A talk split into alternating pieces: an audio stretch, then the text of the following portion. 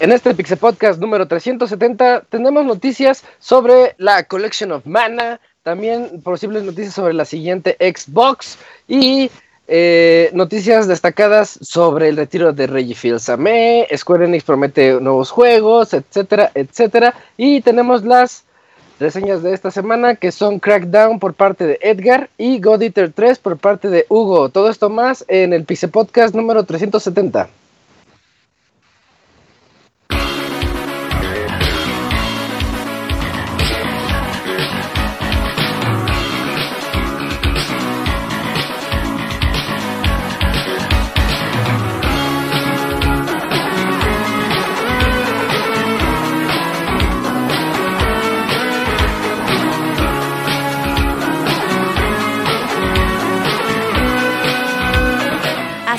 El Pixel Podcast, con la información más importante del mundo de los videojuegos.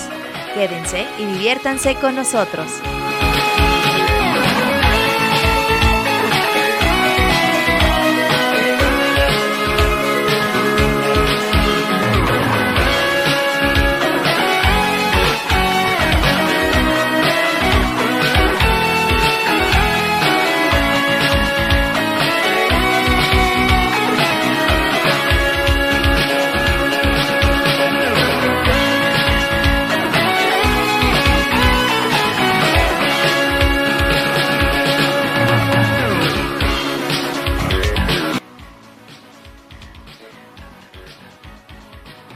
Sean bienvenidos todos a este Pixel Podcast número 370, el podcast de los videojuegos, donde vamos a platicarles todas las noticias relevantes de la última semana y más.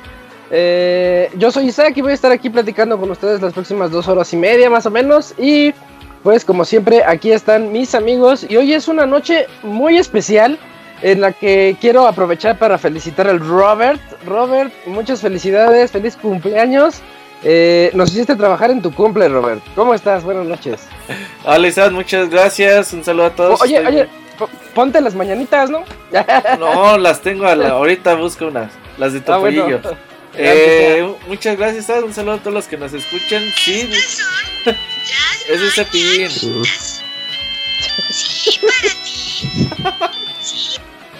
Oye, me estaba acordando que hace ya varios años ya tenía un podcast también en mi cumpleaños. Y no me acordaba, Poncho. Ahí en Twitter. chico. Me, sí, me recordó que era. En el podcast 50 había sido la última vez que había trabajado en mi cumpleaños.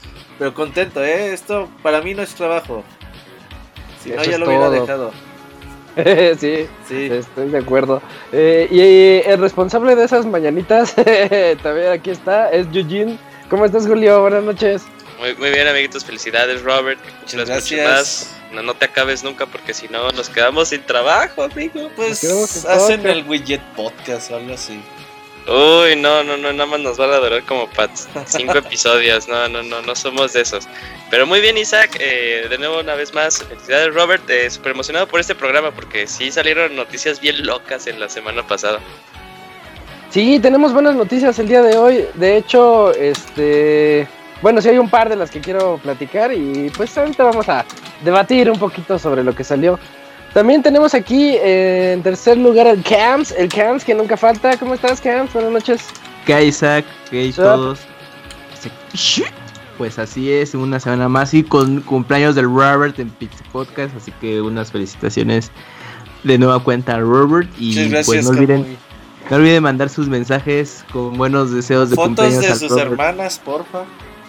Y hoy más que nunca, podcast.pixelania.com o si no, arroba Robert Pixelania. Ahí mándenle eh, nuts. no, Violines. No, no, mándenle nuts. eh, y, también por, último y no menos importante, también aquí está el Pixemoy. Quiero aprovechar antes de saludar al Pixemoy para ofrecerle una disculpa porque la semana pasada yo yo dije que, que no, que Metro. Que la tenía chiquita. Que Metro las, era, era 2034 y el otro 2035. Estabas en lo correcto, Moy. Discúlpame. ¿Cómo estás, Moy? Buenas noches. Ay, perdón, es que tenía un poquito de. Nomás limpiándome la cara. No, que anda así, este. pues sí, me gustado. Fíjate qué bueno que hablas de Metro. Yo ahí tengo. Lo voy a reseñar, amigos. no, güey, ni siquiera lo he empezado, güey. Fue de los primeros juegos que compré en Steam, güey. Tiene. ¿Y luego, muy? Ya no me acuerdo, no sé, siempre lo instalé. Ni has abierto el ejecutable, te pasa. Voy a jugarlo. No, bueno. Juégalo, juégalo. Creo que lo jugué como 15 minutos. Y fue cuando me dije, ah, chis, el güey se llama Artyom, qué nombre tan chistoso. Pero sí, ya con el nuevo Metro, híjole. De hecho, creo que hay una, una promo, un paquete para un Xbox One que trae todos los juegos de Metro. Y, digo, no está baratísimo, pero Redux. Ah, interesante. Me, me, agrada la idea de que. Y los de Redux. Sí. Está, están bien pues, pues aquí muy, muy a gusto, ya como dices, el, el lunes ya que es el, el cumple de Raver que nos hace trabajar en su cumple. Para que vean qué dedicado es que a Pixelania y a toda la cosa. Pues aquí está la prueba más que, más que nada. Viene ebrio. Viene happy, digamos que es happy. Ah, bueno. Viene tocadón. Y, además ebrio. Bueno, esas son las voces que van a escuchar a lo largo de este Pixel Podcast 370 y pues nos vamos directamente a la sección de noticias porque hay mucho de qué platicar esta noche.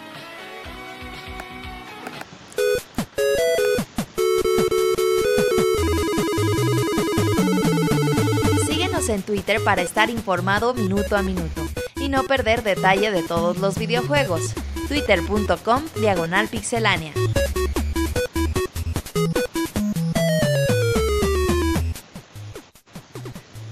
Oye, Camps, cuéntanos qué es la Collection of Mana.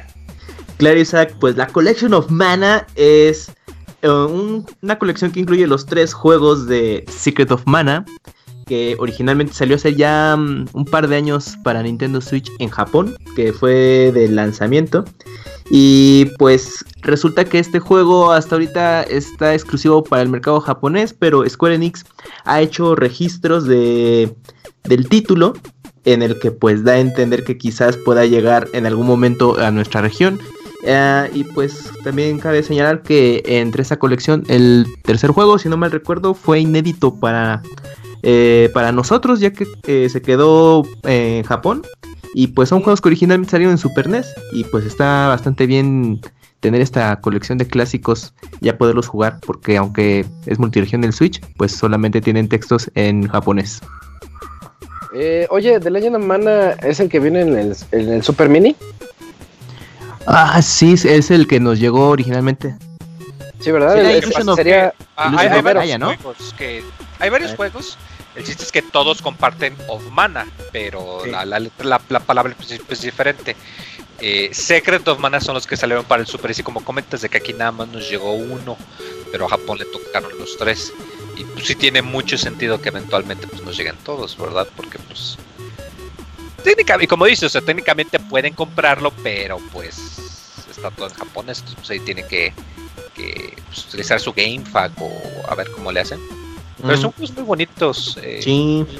la serie de Mana en general, ya últimamente pues ya no tanto, pero. Ah, por el Su época fue muy bonita. Se, se, se consideraban de esos RPGs muy. Quizás no contentos, pero. Como alegres de cierta manera. Entonces está muy padre que la pudieran ver. Sí, en especial creo que conviene más, ¿no? Porque dicen que el remake que le faltaron algunas cosas. Oye, ¿Recuerdas cómo es el estilo de juego? Es, es que no es por turnos precisamente. No, es hack and slash. Ándale. Es action RPG. Es action RPG, mejor dicho. Así. Es de sí, sí, sí, como, Zelda. Ándale. pero un poquito más pausado, porque tú tienes tu barrita de ataque. Entonces, cuando atacas, se vacía el 0%. Entonces, si te esperas un par de segundos a que se llene toda, causas más daño que si te la pasas nada más repitiendo el botón de ataque. Es como que le añadió un poquito de, pues, de estrategia de cierta manera. Y de hecho se podía jugar de dos, ¿no? O solamente con una entrega. No recuerdo si toda la serie se podía jugar dos jugadores al mismo tiempo o solo era uno. Creo que todos se pueden jugar en, dos de excepto. Bueno, hubo uno de Game Boy, creo que ese nada más tenía como uno versus eh, con el cable Link. Okay. El uno de Nintendo 10, que era más como StarCraft. Pero sí está muy padre. De hecho, me acuerdo porque jugaba el de PlayStation se podía jugar, estaba muy bueno. Secret of Mana aguantaba el multitap de Super Nintendo, se podía jugar con, los tres. El ah, claro, es que Yuko Shimomura es la que suele o solía hacer la música para la serie. Entonces, pues también si les gusta su trabajo, es muy bueno. Pues al parecer ya por fin llegará. Y el Secret of Mana 3, que nadie tuvo oportunidad de jugarlo por este lado, está muy bien. Sí, buena colección para conocer los, los originales y pues ya para los más veteranos pues ya tener la, colección de juegos completo. Nada de fecha ni nada, ¿verdad? Todavía. Sí, no. Estamos en espera de que se confirme. La bueno, Perfecto. Yo les traigo la siguiente nota que es... Eh, ya hay rumores sobre la siguiente generación de consolas, en particular la siguiente Xbox, en donde ya están diciendo que, bueno, según juxvideo.com, que no es xvideos.com, eh, dicen que eh, van a haber dos versiones diferentes, una que se llama Lockhart y otra que se llama Anaconda. Resulta que la versión Lockhart va a ser la versión económica, que no va a tener, em, eh, ¿cómo se llama? Puerto lector de discos y va a estar enfocada obviamente pues al mercado digital y la segunda ya va a ser de alto rendimiento, algo así como lo que ahorita tenemos con Xbox One y Xbox One X. Eh, así de lanzamiento las quieren lanzar así. Les voy a decir un poquito sus, sus especificaciones para después platicar un poquito de eso. Dice la Lockhart, la barata, no, no, le digamos la barata, la... Eh, la pequeñita, ¿no? La, la, que tiene requerimientos un poquito más leves. Eh, la Lockhart tiene un CPU de 8 núcleos, 16 Zen. No, no, no ubico que es 16 Zen, pero bueno. GPU de Custom Navi de 4 más de 4 teraflops, 12 GB de RAM DDR6 y trae su almacenamiento de estado sólido de 1 tera, lo cual ya me está hablando de que es algo rápido y caro. Bueno, ahora vamos a hablar de la más poderosa. La más poderosa es la Anaconda, que tiene un 8 núcleos también. Tiene un GPU que alcanza los 12 teraflops. Recordemos que la primera era 4, esta ya son 12. Estamos hablando de algo más de poder. RAM ya tiene 16 GB de RAM y el almacenamiento sigue siendo de 1 terabyte en estado sólido. Mm, todavía eh, están así como los rumores. De hecho, hay quien eh, en otro sitio de, de, Verge dice que las especificaciones no son correctas y pues se dice que serán lanzadas hasta el final del 2020 con Halo Infinite como juego de lanzamiento y que también va a estar disponible en Xbox One y Xbox One X. Eh, pues suena, suena poderoso, ¿no, Robert? Suena como algo viable para la siguiente generación. Sí, de, hay que ver cómo lo sigue manejando Microsoft. Hoy en día el Xbox One X es la consola más potente del mercado. A ver cómo, cómo siguen funcionando, aunque en el E3 pasado, cuando anunciaron el Xbox One X, a Microsoft le encantó la palabra teraflops decir, ah, y esta es de 4 teraflops, esta es de 8, y así, ay, güey, no sé qué es un teraflop, pero sí, suena pro, ¿no? A ver así cómo sin, lo maneja. Sin googlear, sin googlear nada, yo recuerdo algo así de que teraflops son miles de operaciones por segundo. Ajá. Entonces va, va por ahí, ¿no? Sí, más o menos. yo también no ocupo de googlearle, ¿eh? Sí, ahorita, ahorita lo checamos, pero sí va por ahí de cuántas operaciones por segundo te puede realizar. Entonces ya estamos hablando de los teras que ya son mil millones de operaciones por segundo. Ajá. 4 teraflops y las 12 teraflops que nos, nos, ofrece la Anaconda, pues también ya son bastante decentes. Habría que compararlos con cuántos teraflops nos da, por ejemplo, las consolas de hoy en día, ¿no? Las consolas de hoy en día o una 1080X, la 2080X, pues ah, no, siento, siento que ahí no hay comparación, pero con una 1070, 1060 yo creo que sí están más o menos a la par. Y y pues estamos hablando de computadoras otra vez. ¿Te acuerdas cuando, cuando mudamos de generación que decíamos, bueno, pues es que esta generación nueva, la Play 4 y la Xbox One, ya son, son realmente computadoras? Sí, exacto, tienen procesadores de computadora. Y estas, supongo que también, por lo que es muy fácil prever que el próximo Play 4, bueno, Play 5 y el próximo Xbox van a ser retrocompatibles al 100% con los juegos de hoy en día. Sí, ojalá y sí, eso ya sería... Yo ya casi casi lo veo obligatorio. Sí, yo lo veo y viable, ¿eh?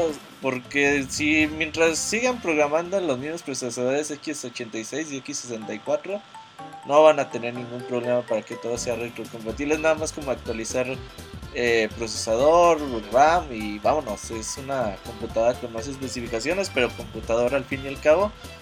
Y a ver eso que le llama la atención de la versión solamente para eh, cosas digitales. A ver cómo va funcionando este tiro. Yo creo que todavía no está el mercado preparado para irnos solo digital.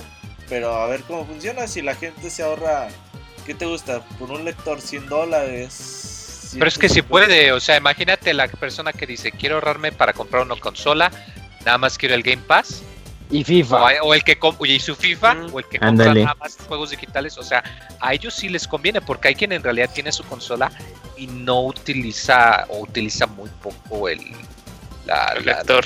La, física. Y además iría de la mano con el enfoque que lleva Microsoft durante mucho tiempo de que quiere poner su plataforma de Microsoft como de, cállate, cállate, juegos como servicio. o sea, que ellos lo que quieren hacer es, vale, vale. Espérate, ahorita hablamos de eso. Eh, pero aparte lo de esta consola sin, sin lector de disco ya sabía, ya había, hay un rumor que incluso eh, van a intentar utilizarlo con el Xbox One, eh, pero no no sé.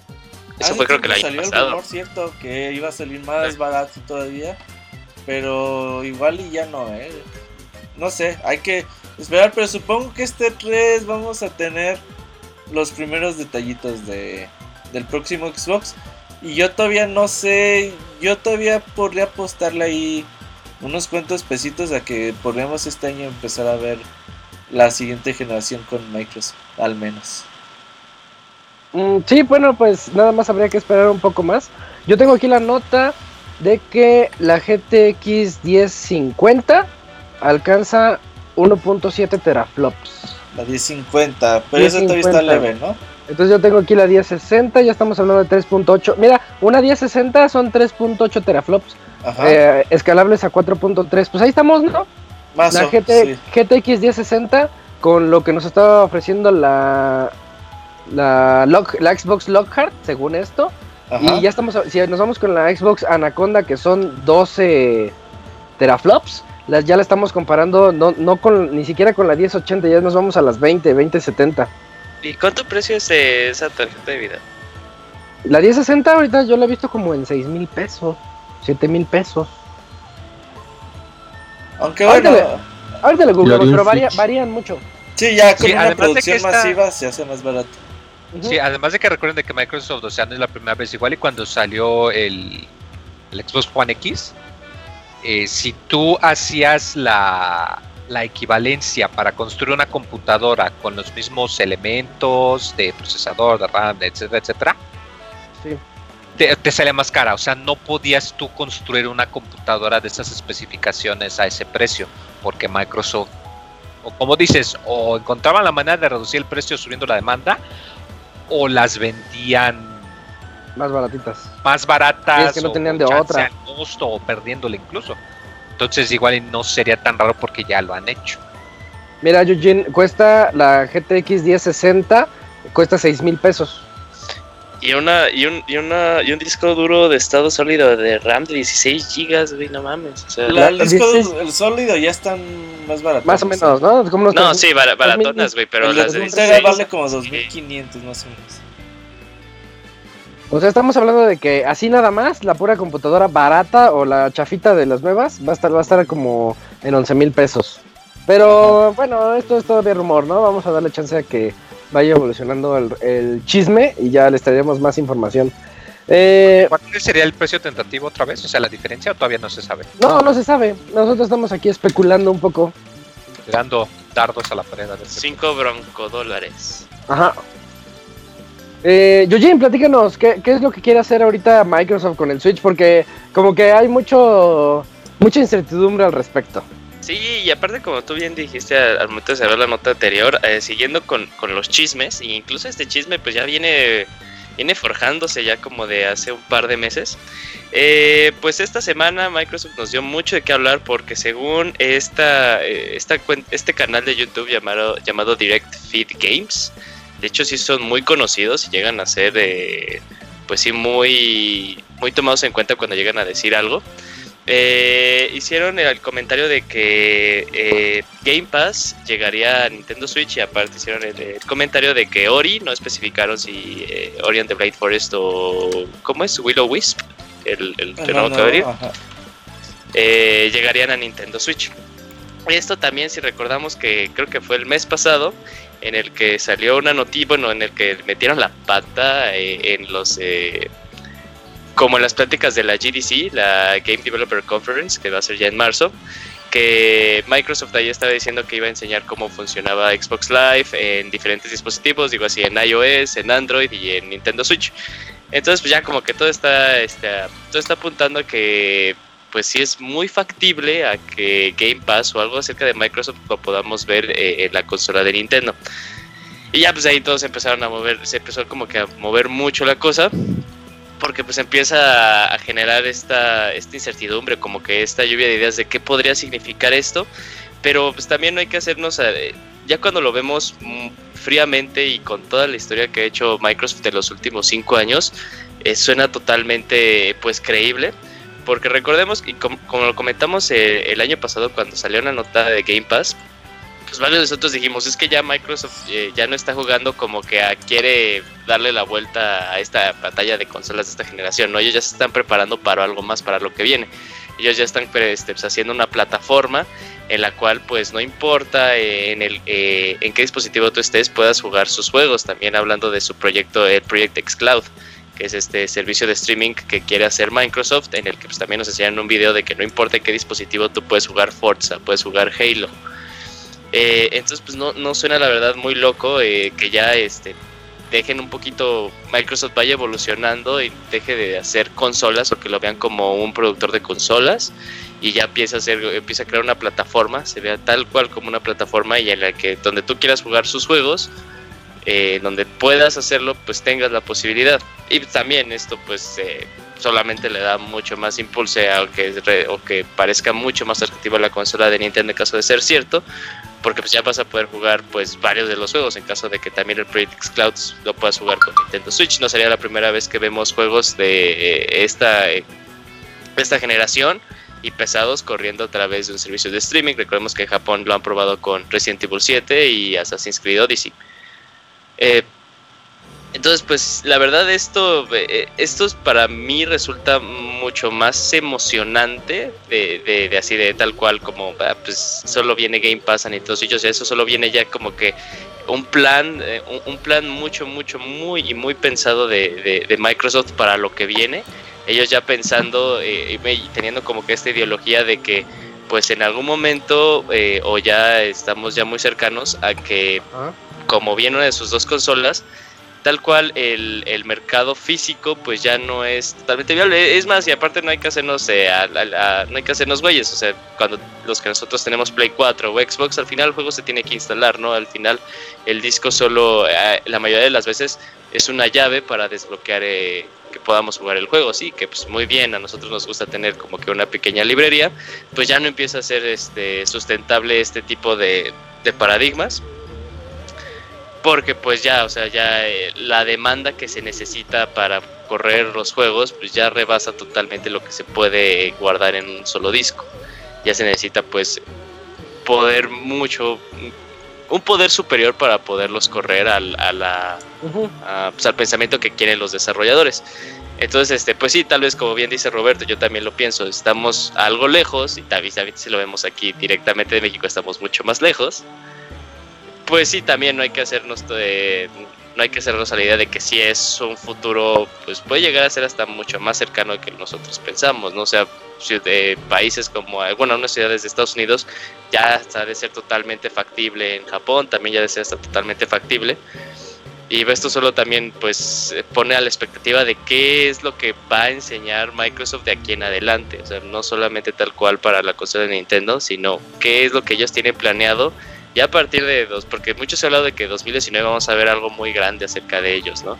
Incluso también con la nota que acabamos de decir, pues Halo Infinite planea ser este como que juego de lanzamiento de la nueva consola. Y esto solo pone así como que ya en expectativa de qué es lo que ellos tienen planeado, porque bien saben que en esta generación, el Xbox One, pues no les fue muy bien, aparte por cómo vendieron la consola y ellos ya están jugando el, el, como dicen en, inglés, el, el, long game y ya ellos ya no les importa lo que está pasando ahorita. Pero ¿no crees que es una jugada algo... Es que si, si no arriesgada, pues bastante curiosa meterse con el, meter el servicio a otras consolas. No creo totalmente, o sea, porque al final eh, yo creo que es como eh, eh, tiene mucho mucho sentido, o sea, pues llegar el mayor contenido el mayor contenido a diferentes plataformas y más con Game Pass, o sea, con este servicio estilo Netflix, pues una cosa es como vender tantas tantas unidades de tu de tu consola y otra cosa es que mes con mes las personas te paguen y en una y en una amplia gama de, dispositivos donde puedan tener acceso a este a tu servicio, pues la verdad es mucho más es, como que un mercado mucho más jugoso que solamente el de las consolas, siento yo. O porque nada más, o sea, si, si, si, la idea funciona así como tal cual lo pone en el papel, que puede ser en cualquier dispositivo, llámese celular, tablet, Nintendo Switch, incluso en unas consolas, incluso también ya que el año pasado metieron con lo de Windows 10, su Play Anywhere también de, de Microsoft, o sea que ya no, ya no estás totalmente limitado a jugar en una consola Xbox, sino ya también en Windows 10 puedes jugar pues ya nada más le dan mucho más opciones a la empresa de dónde pueda llegar este, cada una de sus franquicias. Mientras todos lo sigan vendiendo o distribuyendo por su plataforma de, de Xbox Game Pass, pues es, es, es, es, mucho mejor, siento yo. O sea, ya, ya, no están limitados nada más como que ya no están limitando al consumidor, ya le están dando varias opciones. Que funcione es otra cosa, ¿no? Sí, claro. Eh, eso sí, yo, yo no he checado que. No sé si alguien aquí haya revisado los requerimientos, por ejemplo, de PlayStation Now o del mismo Xbox Game Pass para poder nosotros jugar en casa. O sea, el Game Pass lo que el Game Pass está muy bien. Juego. Pero ¿qué requerimientos tienes tú de red? Nada, o sea, tú, bajas el juego y lo sí, juegas. el juego. o sea, tú bajas el juego es como de Origin. Sí, sí, o sea, no, no, o sea, tú estás pensando que es puro streaming, pero no. Sí, o sea, sí, no, es, streaming ya sería el de, el de su Project Xcloud. Ajá, eso ya es service por streaming. Sí, ese, eh, eh, el, el, Xbox Game Pass está muy chingón porque tú entras, escoges el juego, lo bajas, lo instalas y lo juegas localmente. Sin broncas. Entonces, el Xbox Game Pass yo creo que es algo que muy pronto tanto Sony y Microsoft tendrán que ofrecer algo similar. Porque la verdad es que es una muy buena oferta. Por 130 pesos acceso a todos esos juegos. Pero yo, juegos de lanzamiento también. Yo, yo lo preguntaba más porque como la nota es de que podrían llevarlo a ah, Nintendo Switch, entonces lo llevarían en modo streaming. Ahora sí, el no estrictamente, o sea, los juegos que fueran demandantes sí, sí, pero los pequeños no. Hay, dos opciones, por ejemplo, los indie. Juegos como Codhead y Ori de Blind Forest y otros juegos ya llegan a Switch que se podrían portear directamente a Switch, lo van a hacer, o sea, para que se venda el juego por separado. Yo creo que Codcat vendería mucho más en Nintendo Switch de lo que vendió en Xbox. y que en Xbox vendió mucho, vendió más de 2 millones de unidades, el número que yo, que yo me quedé. Y vendería por el otro lado el, el servicio en streaming, donde se podrían jugar juegos como eh, Metal Gear Solid 5, Assassin's Creed Odyssey, eh, otros juegos que ni en broma podrían correr en Nintendo Switch por el momento la versión que está hoy en día la consola que se podían jugar con streaming. Ya en Japón está Resident Evil 7, eh, y, Assassin's Creed Odyssey. Ajá para jugarse vía streaming. Oye Robert la, la verdadera pregunta aquí es ¿qué crees que le pase a Master Kira cuando lleguen los de Xbox a Nintendo. Ah, pues a decir, ah, es una gran movida. el contento. Ahora los juegos de no están tan buenos los juegos. Ahora, la gente sí va a poder, sí va, ahora, ahora la gente va, va a poder comprarlos porque antes no se los compraba. Jugar ah, con Head en Nintendo Switch debe ser muy muy bonito. Yo me interesaría si el Game Pass en, en Nintendo Switch que se pudiera instalar y de alguna forma no, bueno, estaría muy cabrón jugar un juego como de generación actual en, Nintendo Switch. No, está complicado. Y los ports estaría interesante. Yo la verdad, en los servicios de streaming, por más de que me juegue el internet y eso, yo no creo en ellos. No creo que alguna vez vayan a funcionar, por lo menos en los próximos 5 o 10 años en México no. En los videojuegos. yo creo que... Pero en otros países sí te la creo. Ah, no creo, muy. O sea. Ya lleva varios ah, años. Pues sí, pero. Mercados pequeños de que lo van probando. ¿Tú jugarías así, muy, la verdad? Si mi internet funcionara bien. Muy, pero tú sabes que siempre va a haber un retraso, va a haber. Sí, siempre. Por eso, pero, es que es lo importante, no todos son juegos de pelea, Robert. No, Hay juegos para los que tengas un retraso, no es necesariamente un detrimento. Pero los point and click y aventuras gráficas. Sí. Y algunos tipos de juego, pues sin broncas, ¿no? Pero es un juego pues, donde, tengas que saltar. Ya con eso. Plataformeos O sea, aunque no sea la plataforma estricta, aunque no. Y si sientes que tú aprietas el botón y ves al monito saltar un poquito más tarde de lo que tú pensarías que debe de saltar, eso ya te rompe el juego por completo. Pero luego nosotros nos ponemos exigentes. Hay gente a la que le vale todo. Ah, claro. Pero sí, hay gente, a la que le vale todo. hay gente que puede jugar Mega Man en un iPhone que está horrible. No, no, sí. Eh, yo lo jugué el X, güey, se juega chido. No, pero también creo que es. No. Toda esa gente que, sea la juega... chingona, pero no me quejaba. Toda, esa gente que juega que dice, ah, pues vamos a jugar por jugar. Creo que es la gente que menos juega videojuegos como tal.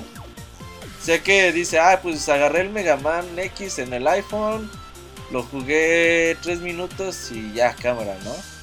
Ajá. Ya no, no es la gente que va a estar ahí en los videojuegos siempre. ¿Y qué, otros rumores hay, Julio? Eh, ah, sí, cierto. Se me había ido la de abajo. Dale. Eh, sí, eh, se revelan más rumores de llegada, como habíamos dicho al inicio, de llegada de juegos de Xbox a Nintendo Switch. Eh, pues como lo habíamos comentado, eh, bien se decía que mucho Cuphead y Ori, Ori no, sabemos cuál, si el 2 o el, o, And the o, el, primero, perdón, And the Blind Forest. También abre, por ejemplo, también esto, todo esto de Game Pass abre como que la puerta de no solo los juegos nuevos, también recordemos que también llegan los juegos eh, retrocompatibles de 360. Entonces, pues, o sea, pone como que una amplia, una amplia gama de muy, muy. Ojalá sea, sea bueno, nada más serían muchas cosas buenas.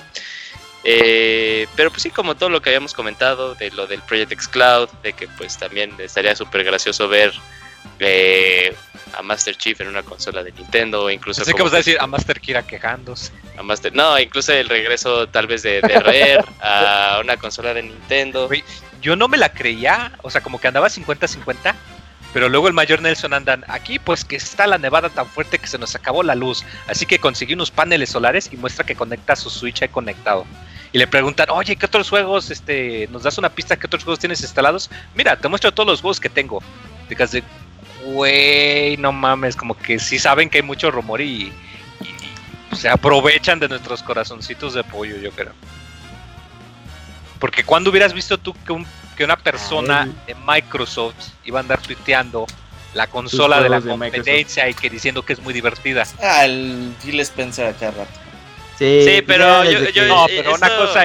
No, pero que estás hablando del cuate que es su rol, es 2019, casi, casi ser específicamente su No, pero ya tiene un No, eso lo ¿eh? hemos hablado, eso lo hemos hablado sí antes de que este Desde hace Phil Spencer años, ya ya no exclusividad y es como ya, que ya se quiere. Te quiero mucho Nintendo. Es que casi casi se besan. Llévate a Banjo, llévate lo que quieras ah, Smash y... Debieron besarse. Pero pero pues sí, tal, tal vez tal vez este Microsoft y Nintendo andan más de, de, de amigobios de, lo que habíamos pensado en un inicio.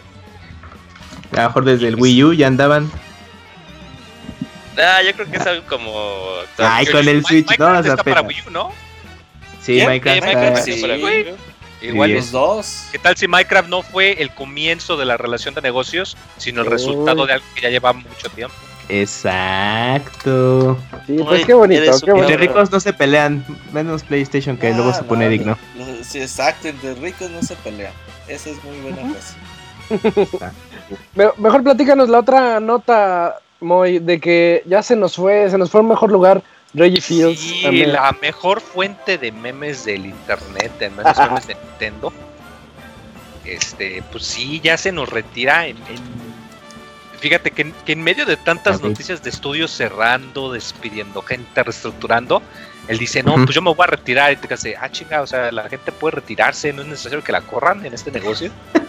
Pero, pues sí, ya eh, Reggie Fils, Ame, Aime, Eim. Ame, nunca supe. Ame, Ame, Siempre se me olvida cómo se Amy en inglés, no es cierto. ya voy Amy. pues.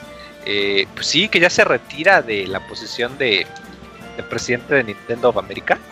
Eh, recordemos que él había sido la primera persona no japonesa en tener la posición.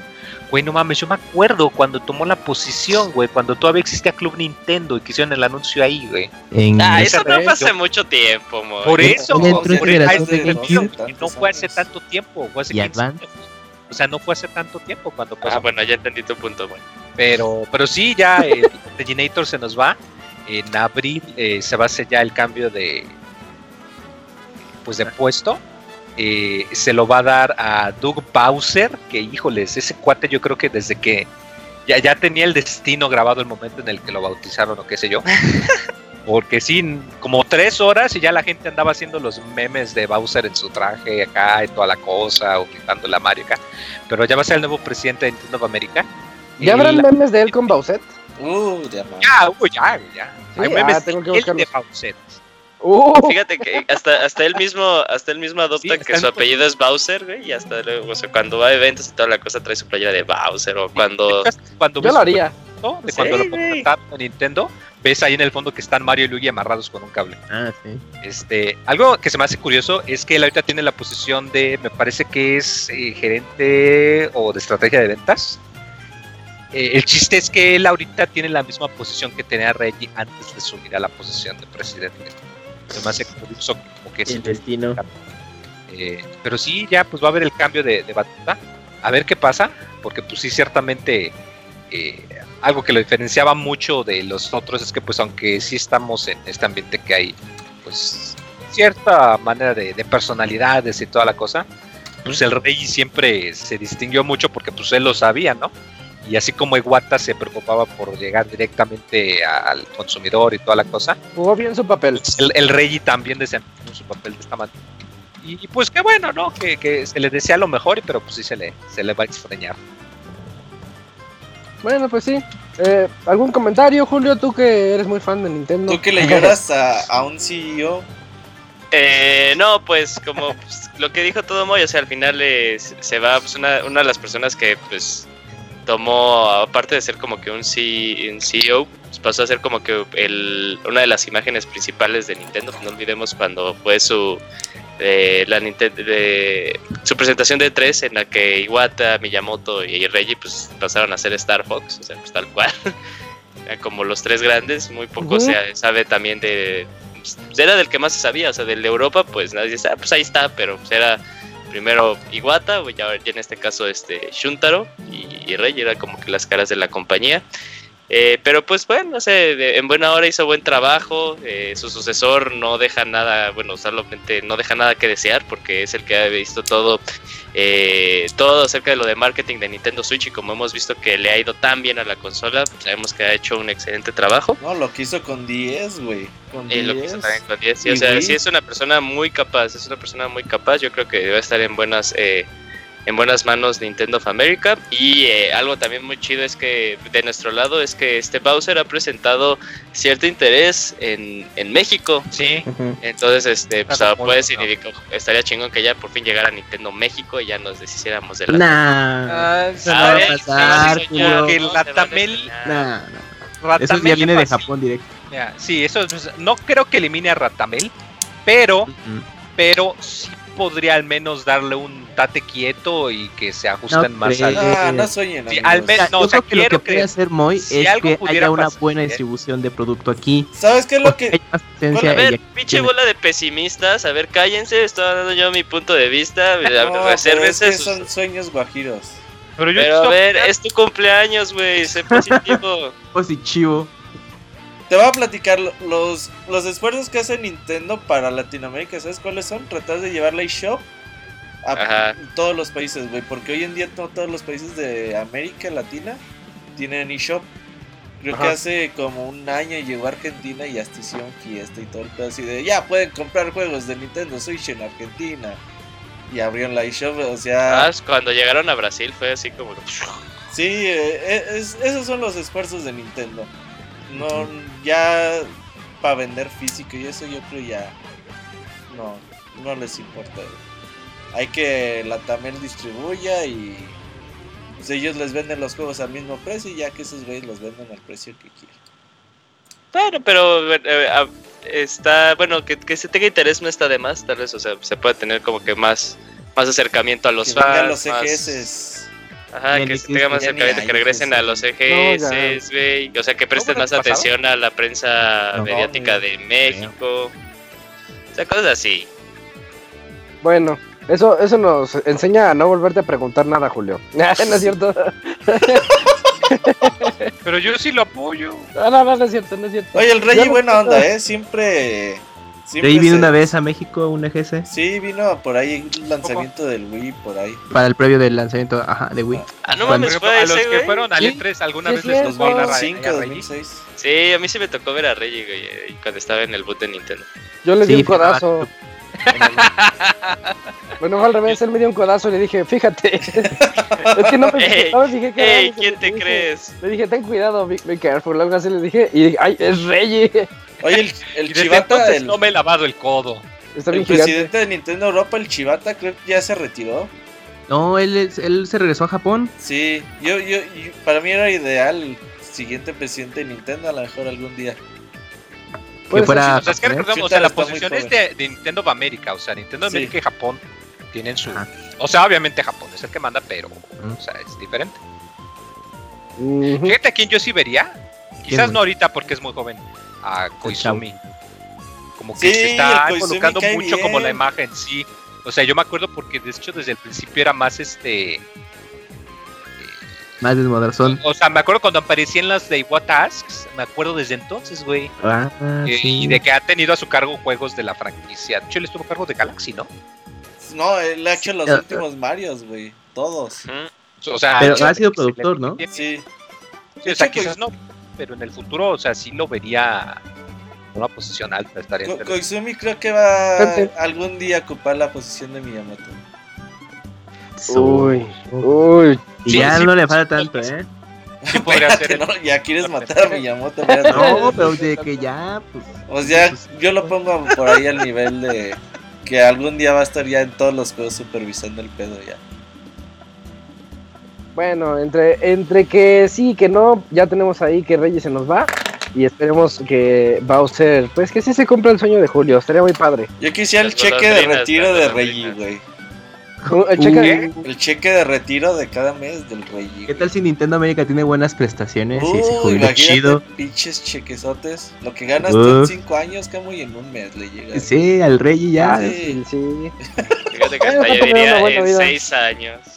Oye, sí es cierto, ¿qué prestaciones tendrán? Hay que, hay que no, no, quizás no el CEO, o sea, pero me refiero, o sea, los. En general, los empleados. pues... Sí, o sea, los empleados, ¿qué prestaciones? Hasta. Y, igual y no los buenos, imagínate, ¿no? los trabajadores de la Nintendo Shop en Nueva York, ¿qué, qué prestaciones tendrían ellos? Ay, no, no, la, las de. Al, la... al, menos un descuentillo, ¿no? Pero ah, los que están en, en Redmond. Por eso de la confidencialidad y esas cosas, o sea, tienen como que un lugar en donde pues, ellos, como que un, un barrio en los que ellos tienen que vivir. Ah, sí, de ser cerca de las... que, Sí, que te den así como que una casita, pues ya es una prestación bien cabrona. ¿no? Sí, ya que si te vas o te corren, la regresas. Ajá. Y aparte creo que tienen ahí su tienda personalizada. Los sí, días. hay una tienda así para los empleados. De hecho, en... Chica. Ah, sí, cierto. Creo que había leído algo de eso, sí, es cierto. Sí, no, en su canal de YouTube hicieron, de hecho... Eh, y, y, aparte ni la enseñaron completo, se imagínate obvio, hacer, obvio. Eh, ver, obviamente. Entonces, pues, ah, sí, yo me enojé tanto de ese video. ¿Para qué lo hacen si no van a enseñar nada? ¿Qué tal si una de las prestaciones juegos a mitad del de, de precio de, de, lo que cuestan? Ya es algo. Uh, con los DLCs gratis. Uh, qué chido. Ah, ya. Es que será así de a fuerza de trabajas con nosotros, a fuerza tienes que tener, por ejemplo, ahora que va a salir Yoshi, a fuerza tienes que tener Yoshi. Güey, no, ah, no, me acuerdo, creo que igual y mi memoria me está fallando, por Ajá. eso 30 pues, ya está cabrón la edad. Sí, así pasa. Pero, este, creo, creo, no sé si se acuerdan de un programa que había en Nintendo Mecánico Popular para Cállate niños. tú. Y hay ah, un sí. episodio, me acuerdo, en donde hablan con un cuate que la morra estaba chida. cuando todavía existía la línea de ayuda de Nintendo. Aquí igual en México quizás ah. no, la gente no sabe qué es. Era el no taller de Luigi. Y creo, creo que había mencionado que una de las prestaciones que ellos tenían como los empleados era que tenían acceso ilimitado a toda la librería de juegos. Creo. Aunque en ese caso tendría sentido porque pues, son los cuates a los que les llamabas para pedirles tips, entonces pues, tendría, tendría sentido porque sería pero yo creo que ya con que pues, si puedas jugar antes el nuevo Zelda, el nuevo Mario, pues ya es demasiada prestación. ya que tengas... bueno, yo no creo que les den el juego antes. Yo tampoco, eh. No, no, no, no, o sea, pero Pero que tengan un lobby, ajá, y ahí los jueguen. Los, que están, los que están a cargo de, de, las traducciones de los juegos, o los que aparte son los testers propiamente como del lado de Norteamérica, están cabrones. Uy, yo quiero hacer el club de Mario, ¿cómo se llama? Super Mario Club. Mario Los que testean los juegos sí, era tu grupo de testers, bueno, a la fecha. Y que no tengan servicio médico.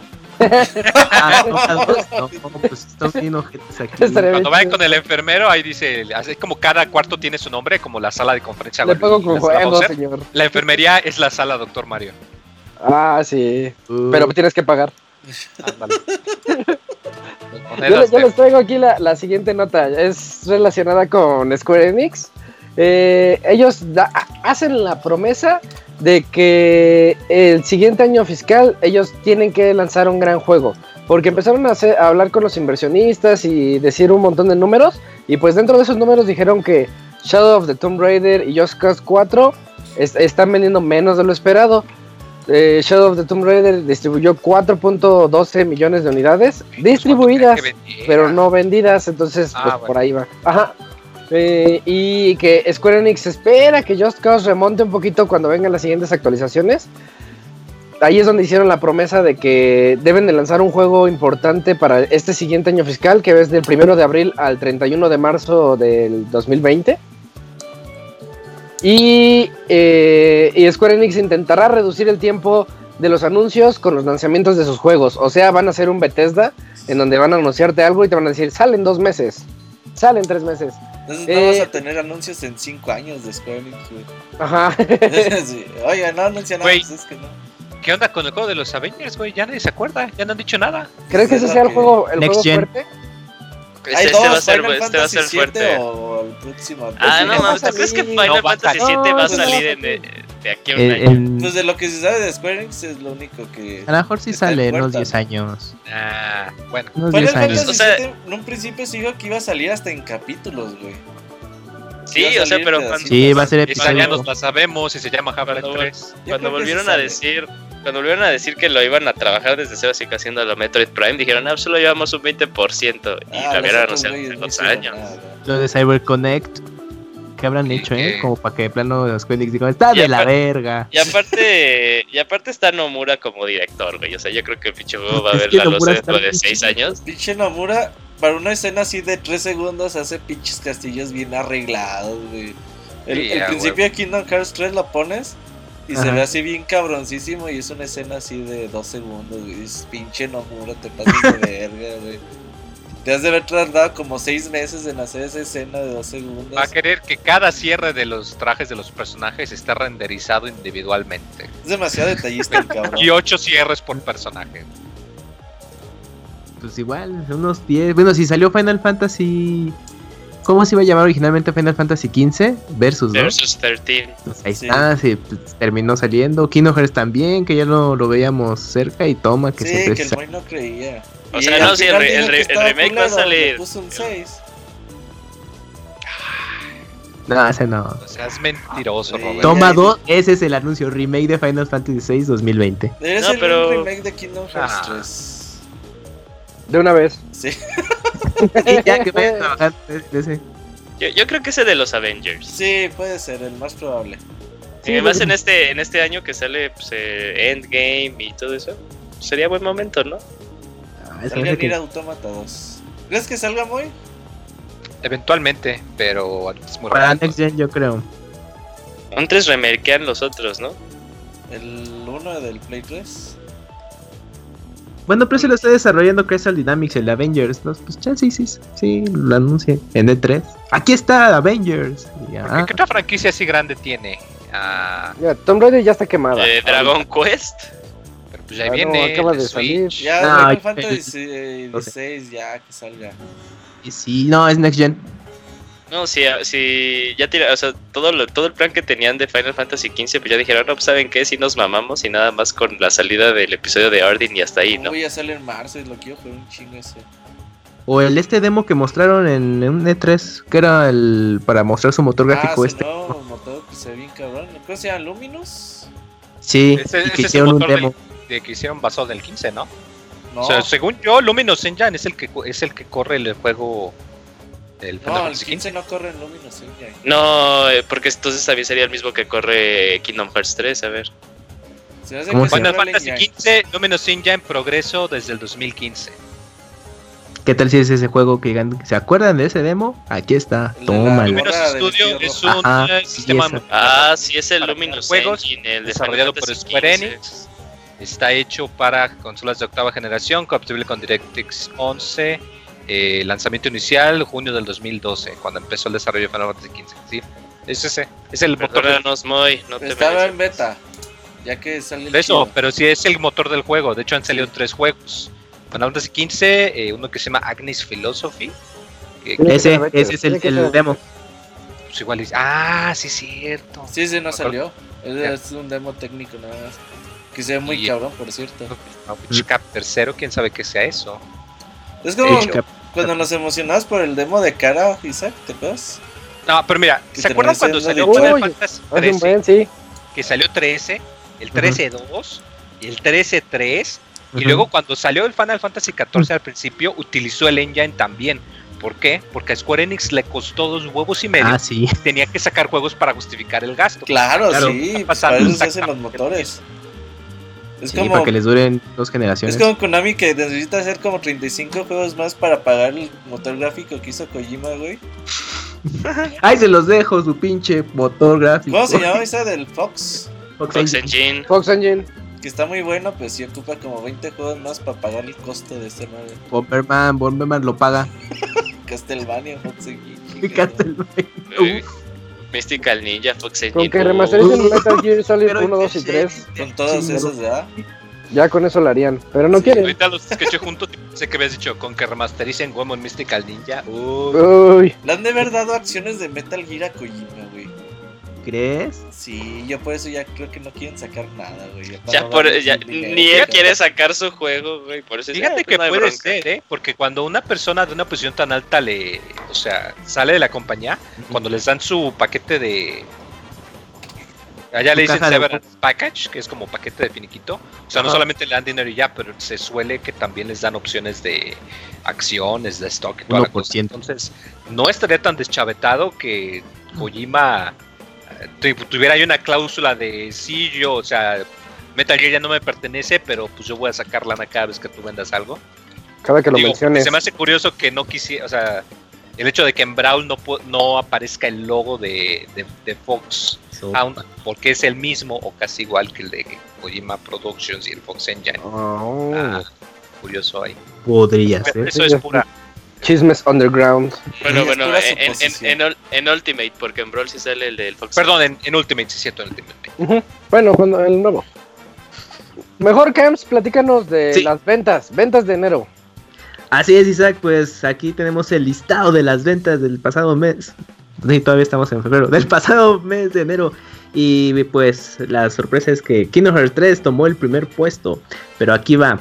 Ah, los 20 juegos más vendidos fueron Kingdom Hearts 3, Resident Evil 2 Remake, New Super Mario Bros. U Deluxe, Call of Duty Black Ops 4, Super Smash Bros. Ultimate en quinto lugar, seguido de Red Dead Redemption 2, Ace Combat 7, Skies Unknown, NBA 2K19, eh, Mario Kart 8, Grand Theft Auto 5, que está en el top de los primeros 10. Sí, siempre.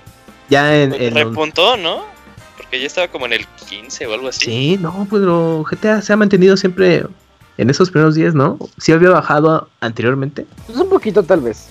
Bueno, pero pues ya mira, ahí está entre los 10 primeros más vendidos. Seguido de Madden NFL 19, Tales of Vesperia, The Legend of Zelda Breath of the Wild, que aún se sigue vendiendo.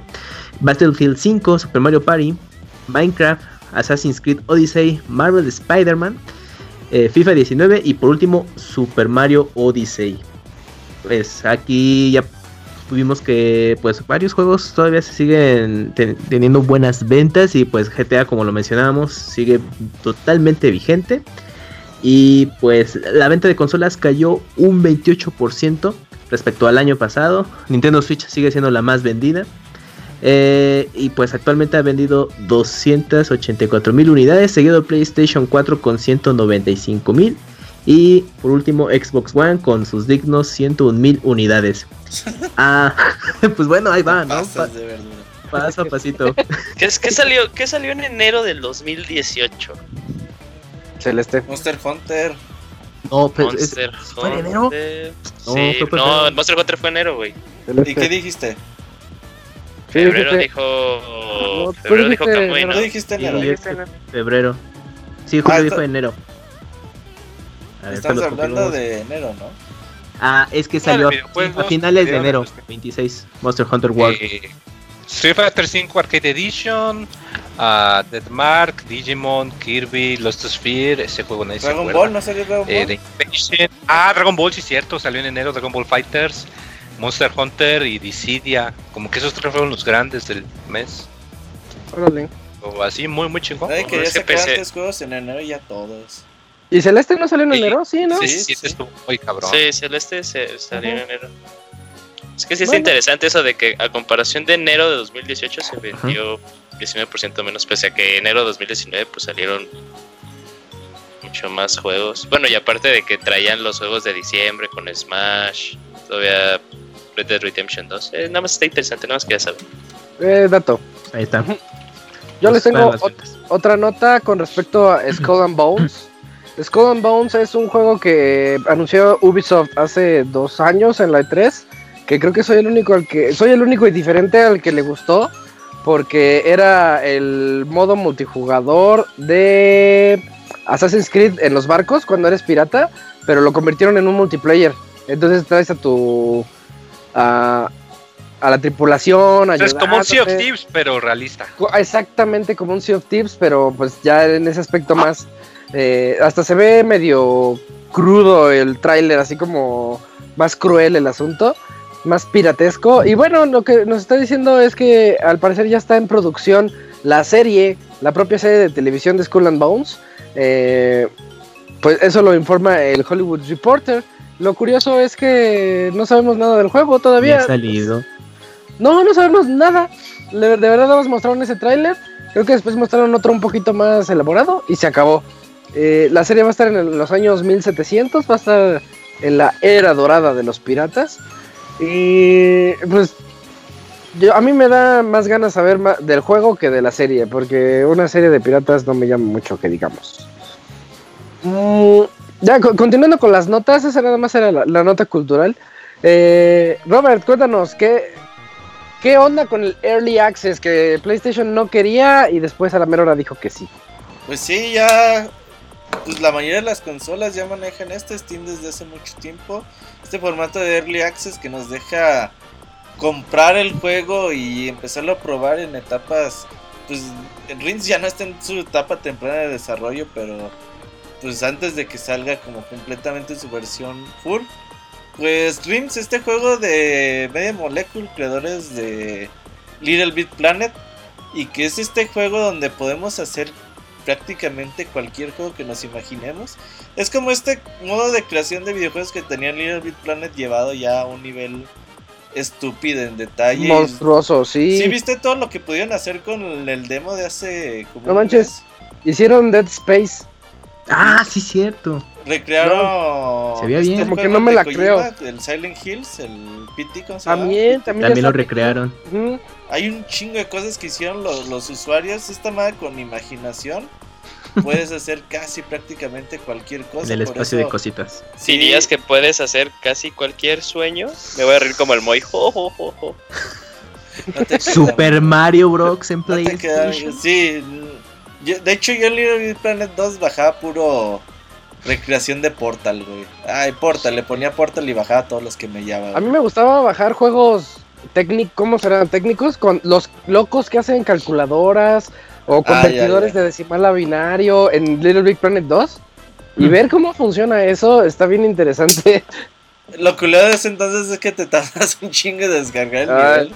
Sí. Hoy en día va a ser, obviamente se va a disfrutar mucho más. Pero bueno, a partir del, de esta primavera todavía no hay como una fecha exacta. Nada sabemos que en primavera 39.99 dólares va a costar este Early Access, esta herramienta de creación.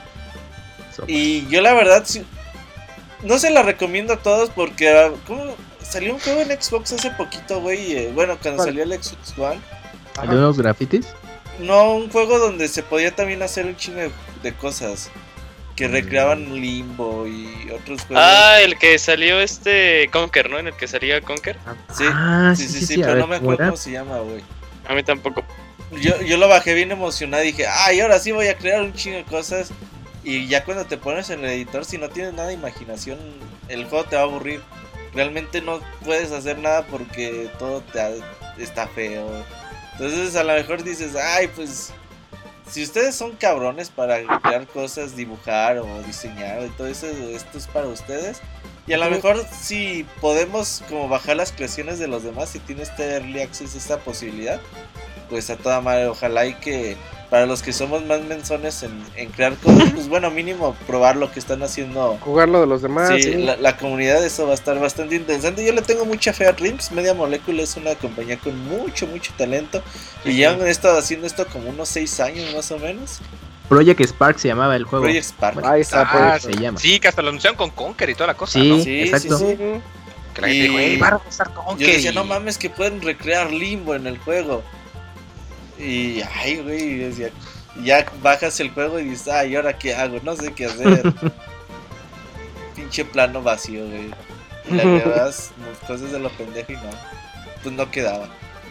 Pero sí, ese es el problema de esto. Este Rims. Necesitas un montón de ingenio, te dan las herramientas, pero es como cuando dices, ay, tengo Mario Maker, voy a hacer una cosa bien loca. Ah, y ni, ni, un Bill Mario puedes hacer. Pero Mario Maker mínimo te da chance, es más para pendejos, ¿no? Como nosotros. Sí, sí, sí. Porque mínimo, pues lo pones ahí un chingo de plantitas y le pones la banderita final y ya. Ah, ya hice un nivel, lo voy a publicar y, nadie juega tu pinche nivel.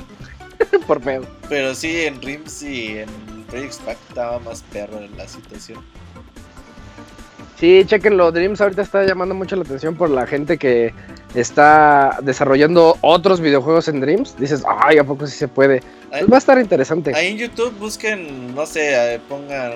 Eh, Dreams PT o Dreams Dead Pónganle Best Video Games Created by Dreams, algo así. Ah, y ya sale como videos como con 10, 15 juegos que hicieron la comunidad. Y dices, ah, cabrón, que esto se puede hacer en Dreams. Están locos. Bueno, en la siguiente nota, Moy, tú nos reseñaste Darkest Dungeon. Ahora, ¿qué nota nos traes? Se ve como Dead Space, qué chingón. este. Ay, güey, no mames, se ve, qué chido, neta. Este. El muy emocionado. Sí, es que neta, sí. Ok, ya, este. Sí, se ve. Sí, una. les quedó chido. Si son masoquistas y les encanta sufrir como a su servilleta, pues de seguro dieron el, el salto de gusto Así pellizcos y todo. Sí, sí, se pellizcaron hasta sacarse sangre y sufrir más para que fuera más rico. Porque Darkest Dungeon 2, eh, ya, ya lo anunciaron, el primer juego, este tipo de juego de rol con un enfoque muy mucho más oscuro al que estamos acostumbrados, más realista, más pensando en que eh, seamos honestos, si una persona tuviera que pelear con monstruos y zombies y toda la cosa, acabarían bastante locos y estresados, y pues esa es la premisa del juego y ya hizo muy buen trabajo para representarlo. Y pues van a sacar ya su secuela por fin. Eh, van a hacer una. Eh, o sea, no, no va a ser idéntico, o sea, que le venga nada más, más contenido ya, sino que sí van a hacer un. Eh, van a volver a trabajar en el sistema de combate para que pues, sea totalmente nuevo. es un equipo pequeño, de hecho, el estudio originalmente eran 14 personas las que hicieron el primer juego y le van a agregar otras 6. Que tú dirás, ah, es que seis personas, pues no es tanto. Pero si estás hablando de un equipo de 14 personas, agregarle 6 es agregar casi 50% de tu, sí. de tu fuerza anterior. O sea que es algo que les va a ayudar mucho. Este, además de que el juego originalmente, el primero, se desarrolló solo con 5. Entonces, híjole. Eh, eh, va a salir eh, eventualmente, obviamente, pues para Steam. al igual que el primer juego, va a sacar primero por Early Access de hecho ellos habían comentado que eso es algo que les ayudó mucho porque pues pudieron tener mucha retroalimentación sobre cuando ponían algo muy bueno, cuando ponían algo que a la gente no le gustaba. Pues eso les ayudó mucho a pulirlo. Es de las... Cuando Steam Early Access apenas empezaba y que la mayoría de los juegos eran gachos, este fue uno de los pocos que se dio a destacar porque era muy bueno, aún estando en la etapa de Early Access. Y, yo estoy muy emocionado, la verdad. Este juego es de mis favoritos. Yo creo que es de lo que más tiempo le he metido en consola. Es de esos juegos que son muy difíciles, pero que, es como un gusto culposo. Le he metido 387 horas contadas. Yo tenía muchas ganas de jugarlo después de tu reseña, porque me acuerdo que decías que les podía dar eh, así como estrés postraumático y tienes que cuidarlos de que no, no se me vaya a volver loco este o cositas así, ¿no?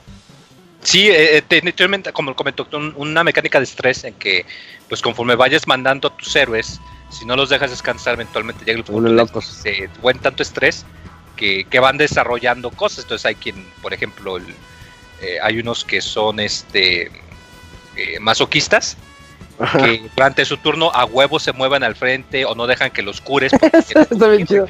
Eh, o sea, y está chido, pero puede echar todo a perder si traes a una persona loca en el equipo, ¿no? Hay otros que dicen, eh, yo solamente eh, yo solamente puedo ir a la taberna, yo no quiero ir a que me cure el doctor. O hay otros que se rehusan a hacer party con otros. Está muy, muy interesante. Tiene mucho detallito. Pero pero me gusta mucho, es un RPG muy meticuloso, muy difícil, es el, le dicen el Dark Souls de los, de los RPG y está muy adecuado. Pero está muy chido, muy bonito la verdad. Eh, de hecho el primer juego está para todas las consolas, hasta el Switch. Yo les recomiendo que no lo compren en Switch porque si hacen un coraje o algo, luego no vayan a arruinar o a matar su ah. consola a la hora de apretarla o algo. Mejor jueguenlo en consola. Es por el bien de todos. ¿Quién es eso? ¿Ustedes hacen eso, la verdad? Es que... ¿Qué cosa? Yo sí he roto controles. Yo no, yo juego muy tranquilo. me pasa que a veces sí agarro algo y lo aprieto mucho. Si está muy, muy cabrón. Por eso les digo, mejor no lo compren en Switch. Yo no podía jugar Call of Duty Modern Warfare porque ves que cuando corres presionas e, L3. Eh, como que yo lo presionaba muy fuerte y muy seguido junto con el cuchillo y siempre arruinaba mis sticks en mm. PlayStation 3. Siempre. Pero bueno, ahí está la nota de Darkest Dungeon 2. Ya ahí viene, espérenlo. Y yo les traigo la, nota triste, la nota triste de este programa y de muchos, de que Sony ya planea terminar la producción del PC Vita muy pronto en Japón. Ya. Oye, eh, ¿no lo anunciaron el mismo día que anunció Reyes su retiro? Creo que sí, ¿verdad? Que creo que sí, ¿eh? Sí, como, que cayeron el mismo. sí, fue un día triste para todos. Pues dieron a conocer que ya nada más se están produciendo dos modelos de PC Vita y que ya va a terminar su producción muy pronto. No han dicho fecha específica ni nada, pero pues se espera que sean los próximos meses. Yo creo que es el momento para... Ahorita yo creo que es el momento de encontrar todavía un Vita relativamente económico para quienes no lo tengan. La verdad la librería está bastante decente. Ya saben que a mí me gusta muchísimo todo lo que, lo que ofrece. De hecho, Mm, lo acabo de revivir hace un par de. Hace como un mes lo acabo de revivir y pues estoy muy contento con mi Vita. Echen un ojo, a lo mejor y ahorita podría ser un buen momento para comprarlo. Ya no va a dar jugando, Isaac? En mi Vita ah, puse Mr. Driller porque me enojó el de PlayStation 1 clásico. Ah, ya. Pues, Mr. Driller y me di cuenta que tenía Downwell y me puse a jugar Downwell. Me gustó tanto que me lo compré, me lo compré en Switch porque está muy bueno. Está bien padre, fue el barato, ¿no? Eh, tiene crossbuy, ¿eh? si lo tienes en Vita también puedes jugarlo en, tu en Play 4. Oye, ah, en Amazon, algo chido en el de Play 4 es que si cambias los colores del juego, cambia la luz del color. Del control. Ah. Sí, del control, perdón. Mm, ok, ok. ¿Qué pasó? Estoy viendo Amazon Gringo y no hay Vitas vendidos por Amazon, ¿eh? Y ya, y ya. ya puedes comprar como muchos por güey. Por terceros, ajá. Entonces tú dirías que es el momento de entrar en pánico y golpearnos nuestras cabezas unos contra otros. ¿Sabes cuál es el gran pedo de Vita? Sus memorias, güey. Las memorias. eso sí. Mira, yo creo que eventualmente o espero que eventualmente salga algún adaptador o algo para meterle la memoria SD como ocurrió con el PSP. O de algún o algún third party. o algún, sí, o sea, o algún third party que saque un adaptador o algo para que puedas meterle memoria comercial. Mm, es que están de casi del vuelo, güey. Esa es la bronca. Como el PSP, que no, que también tenían que las memory sticks. Sí, o sea, el PSP tenía su memory stick. Y se les adaptador a micro SD. Y buscas el adaptador y cuesta 70 pesos. Yo tenía el adaptador de doble micro SD que entraba en uno solo de Sony. Y ya le cargabas tus emuladores de Mario Kart de NES. Ya podía jugar Mario y los Vikings. Todos los que tenían PSP tenían eso, güey. Ah, es que estoy jugando su Chrono Trigger en PSP. Era un clásico. Pues es que también. Eh, ¿Cómo les iba a decir? Que Darkest Dungeon también está en Vita. Ah, sí, Darkest Dungeon. Sí, se me fue la idea, no importa. Julio, mejor De las memorias, del costo de las memorias, que es el detalle, que la consola, que es un buen momento, que tiene Sí, no, pues chéquenlo, tal vez no sea tan buen momento como yo creía, pero pues ya se nos va la PS Vita. Quieranla, la que hay adaptadoras, hay que ver. Habrá que checarlos, ¿no? Porque yo, yo, las veo muy muy iguales, del mismo tamaño. adaptador, memoria, PS Vita. A ver. Ha de ser China, güey, así. ¿A chica? Ah, chinga, si hay. 50 pesos. Ya el va a comprar. 50, 150, 200. Ah, chinga. Yo tengo un Vita que nada más jugué Symphony of the Night ahí. Qué chapa. ah, me acuerdo. No, Wey, no, es, me acuerdo. Es una gran uso, un gran uso. Ah, sí, gran... pueden darle el uso. Es la única manera de jugar Symphony. Ah, no, bueno. Yo, yo no, en un PSP también. yo quise el Vita para poder jugar Odin Sphere. Yo lo que agradezco es que todos los juegos de PS Vita exclusivos terminaron en Play 4 las adaptaron. Gravity, sí, menos, menos Resistance. Ay, Resistance no, si hubo uno, ¿no? Que pero, no pero no salió en Play 4. Sí, el, o sea, el Resistance. y estaba ah, bien bueno. el Killzone que está horrible, güey. A mí me gustaba más Resistance que el Killzone de sí, Vita. El Killzone está muy feo. Pero en el, en el Vita muchos lo defendían, fíjate. Eh, Bioshock, ¿no? Ah, no salió. Uy, no. No, nunca salió. Metal Gear. 4. Ah, tampoco. No. no. No, pero puedes comprar. De hecho, excepto el 4, puedes jugarlos todos, ¿no? En el Vita. La, colección. Sí, la pues colección HD, ¿no? Ah, el remake de Mega Man X, Maverick Hunter X, que está muy chingón. Es de PSP. no, es de PSP. Pero, lo puedes comprar y descargarlo en tu Vita si no tienes. Ah, bueno, sí, sí. ah, yo, yo, así tengo mi Persona 4 Golden. El, el RPG de ley que todo si dueño de Vita debe tener. Si se compran un PlayStation Vita, de mínimo tienen acceso al catálogo de PSP, de PlayStation 1 y pues bueno, ya lo. Y también lo que hay de Vita. Entonces está bastante bien. Todos los un, un PlayStation One clásico. Mejor pongan 200 más y compren el Vita. Y les conviene más. El, el último modelo ya con la pantalla LCD. Yo tengo mis dos Vitas y mi Vita TV y estoy muy contento. Oye, ah, sí es cierto, es Vita TV, si lo que ya, que ya subió mucho de precio el Vita TV. Eso, uh, lo regalaban y sí. Es el Game Boy Player del Play. Sí, está bonito el Vita TV, fíjense. Un día lo subasto. Martín lo quería comprar para ver Netflix. lo subasto. Y, lo vendían bien barato, eh, bueno, hace un tiempo en Amazon, creo que hasta en los Sí, Empezaron regalando y ahorita ya subió de precio. Ching. Sí, chinga, lo voy a comprar.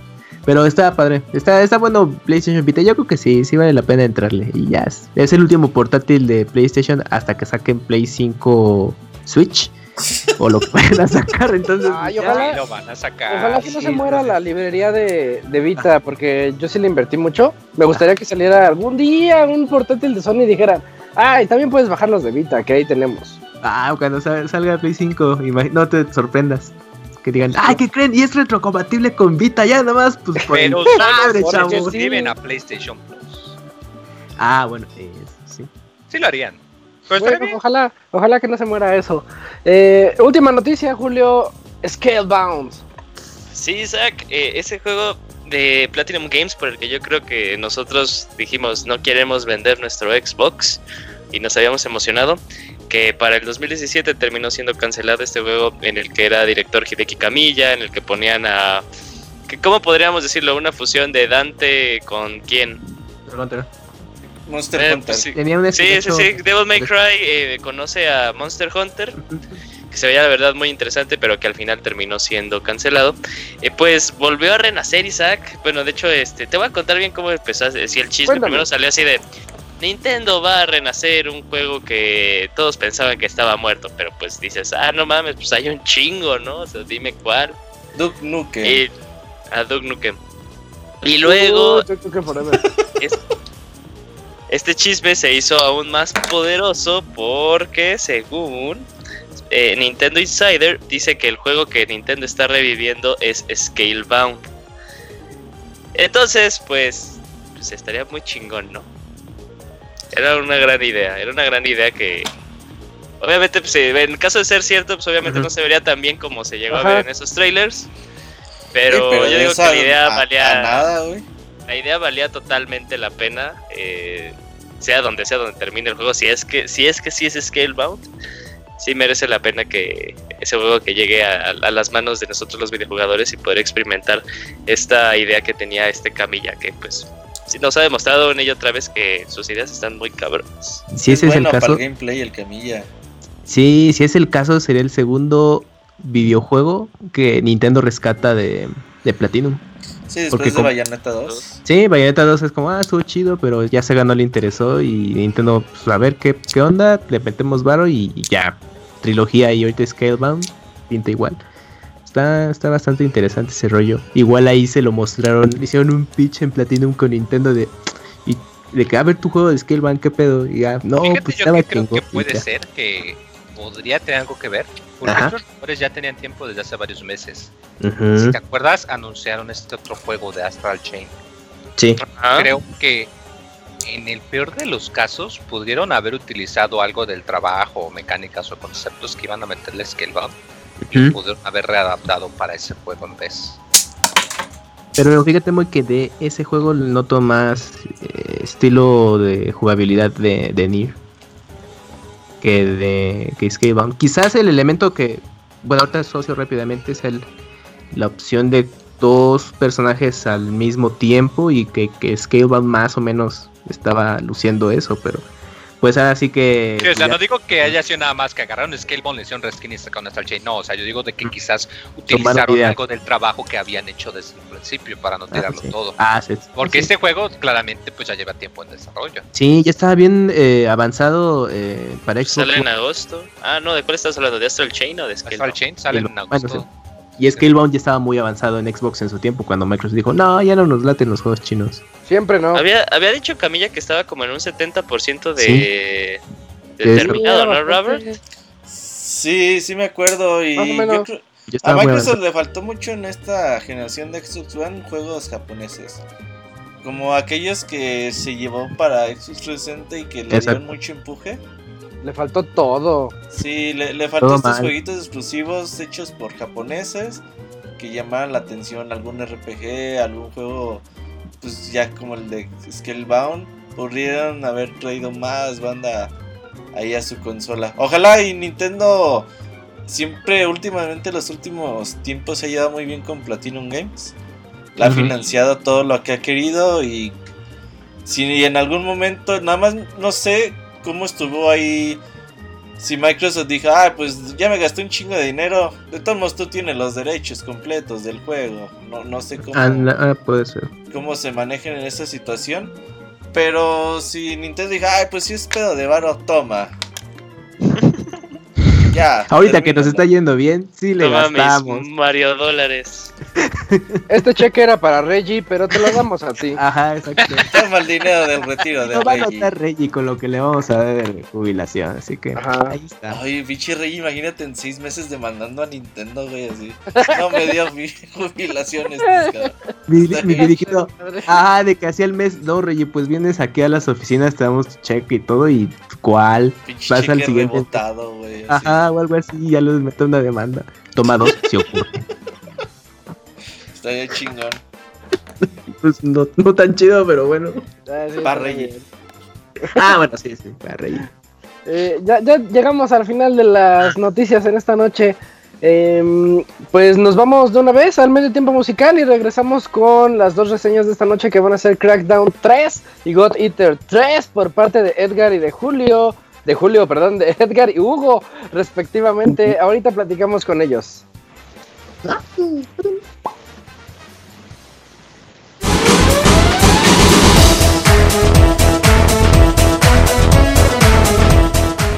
Escuchen el Pixel Podcast todos los lunes en punto de las 9 de la noche en pixelania.com.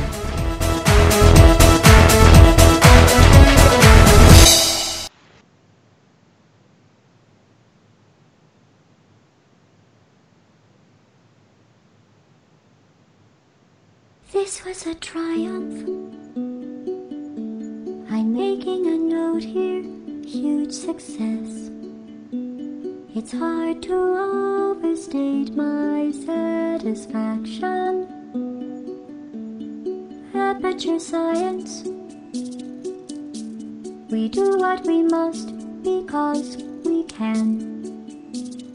For the good of all of us, except the ones who are dead.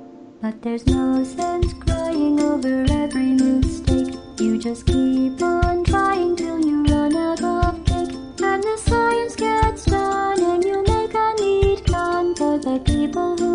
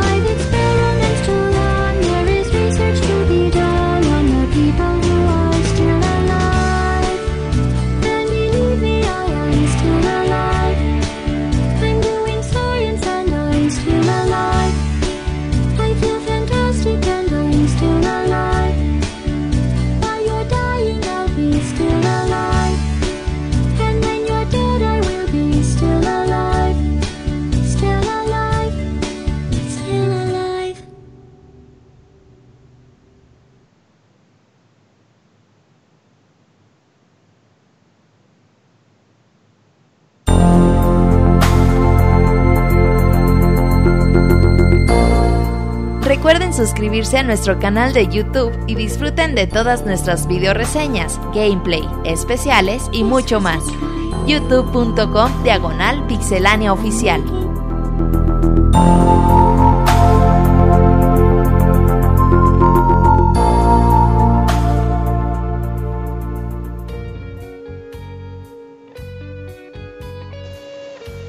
Acabamos de escuchar Still Alive de Portal, el primer juego de Portal, y es lo que todos pensamos o lo que todos queremos creer sobre Half-Life 3, que sigue vivo, pero no, creo que no. Eh, eh, ya llegamos a la sección de reseñas y no sé con quién comenzamos, Robert. ¿Ya está por ahí Edgar? Robert está trabajando en contactar a Edgar.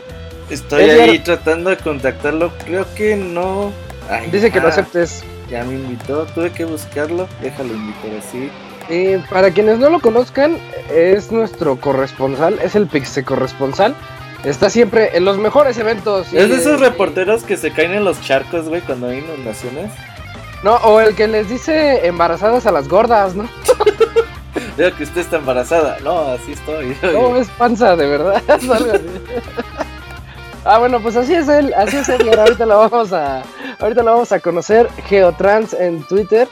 Eh, nos va a traer la reseña de Crackdown 3, una reseña que da mucho de qué hablar porque hay a quienes les gustó y hay a quienes no les gustó.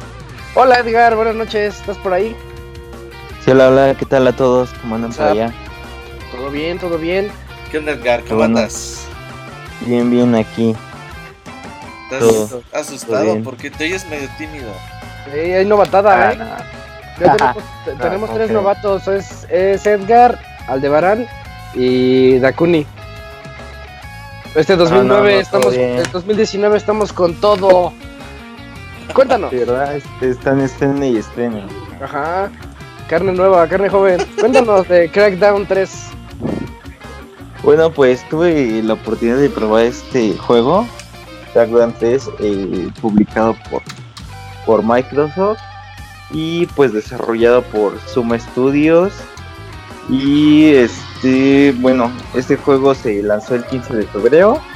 Eh, eh, pues ah, lo jugué y es un juego eh, en la descripción pues nos lo presentan como tipo aventura eh, con, con disparos pero la verdad yo lo vi más más tipo disparos más tipo shooters era un mundo abierto eh, donde ibas a tener que ir avanzando y, ir mejorando tus armas. Eh, hubo momentos en la, la verdad en los que eh, fue un poco un poco confuso ya que, que de repente te salen más y más puntos que tienes que ir a buscar. Pero en sí el juego el juego está bastante entretenido. Es como con muchos mundos abiertos vas a ir, vas a ir encontrando este lo que son puntos a, a vencer. Bueno la historia para empezar es eh, eh, sales en una nave eh, con un team que es como todos son como soldados.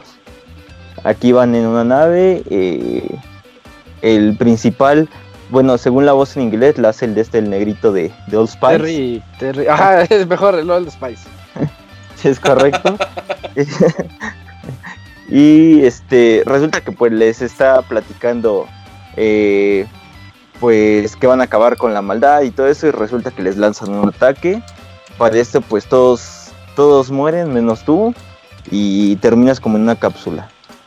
La misma eh, corporación que a la que eres tú como como soldado te recluta y, y te dice que pues se ha creado una ciudad que es Terranova debido a que se hizo un ataque mundial y hay sobrevivientes que fueron a ese lugar llamado Terranova que les ofrecía como que como que los iba a cobijar. Pero al final resulta que pues no los tenían controlados y pues como aterrorizados y por lo que tienes que ir a hacer es a darles con todo a, para ahora sí que desesclavizarlos Así como Venezuela y Trump. Ándale, más o menos. Va. Pues sí, más o menos eh, esa es la idea de que pues tú vas y eh, aquí hay diferentes jefes, hay como... El, al primero al que te enfrentas es eh, a un señor que, que controla la entrada de Terranova. eh, y pues aquí es donde al principio como que no te da mucha confianza el juego porque la verdad eh, no, no estás muy acostumbrado al, al movimiento de, de la palanca ya que pues eh, los shooters pues todos como que tienen cierto movimiento pero este como que lo tiene un poco más no sé más sensible te mueves ¿Cómo, un poquito ajá mue- mueves muy poquito la mira y entonces como que uf, se mueve Mm, mucho eh, así me- eso me pasó con ese juego que te gusta mucho, Robert. ¿Cómo se llama? Que es de, Sunset de Overdrive. rieles. Sunset, me pasó con Sunset Overdrive. ¿Lo jugaste en donde empecé? Empecé. ¿Y te gustó? No. Es que ya lo jugaste muy tarde. Sí, ya, ya hay muchos juegos más divertidos que ese. Sí. Pero a ver, síguele, Edgar.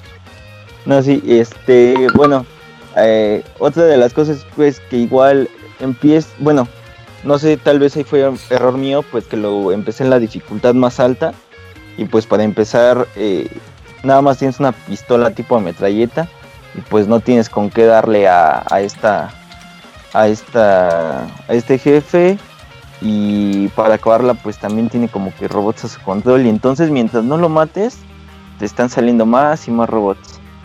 Pero ya pasando de ahí, pues te das cuenta de que también a los robots, pues a los que mates puedes tomar sus armas. Y esto te va desbloqueando como que eh, el control de esas armas para que tú los puedas tomar en cualquier momento. Llegas a unos ciertos puntos de munición donde puedes eh, volver a tomar esas armas u otras que vayas recolectando en el juego. Depende de cómo se adapte a, lo que te vayas a enfrentar.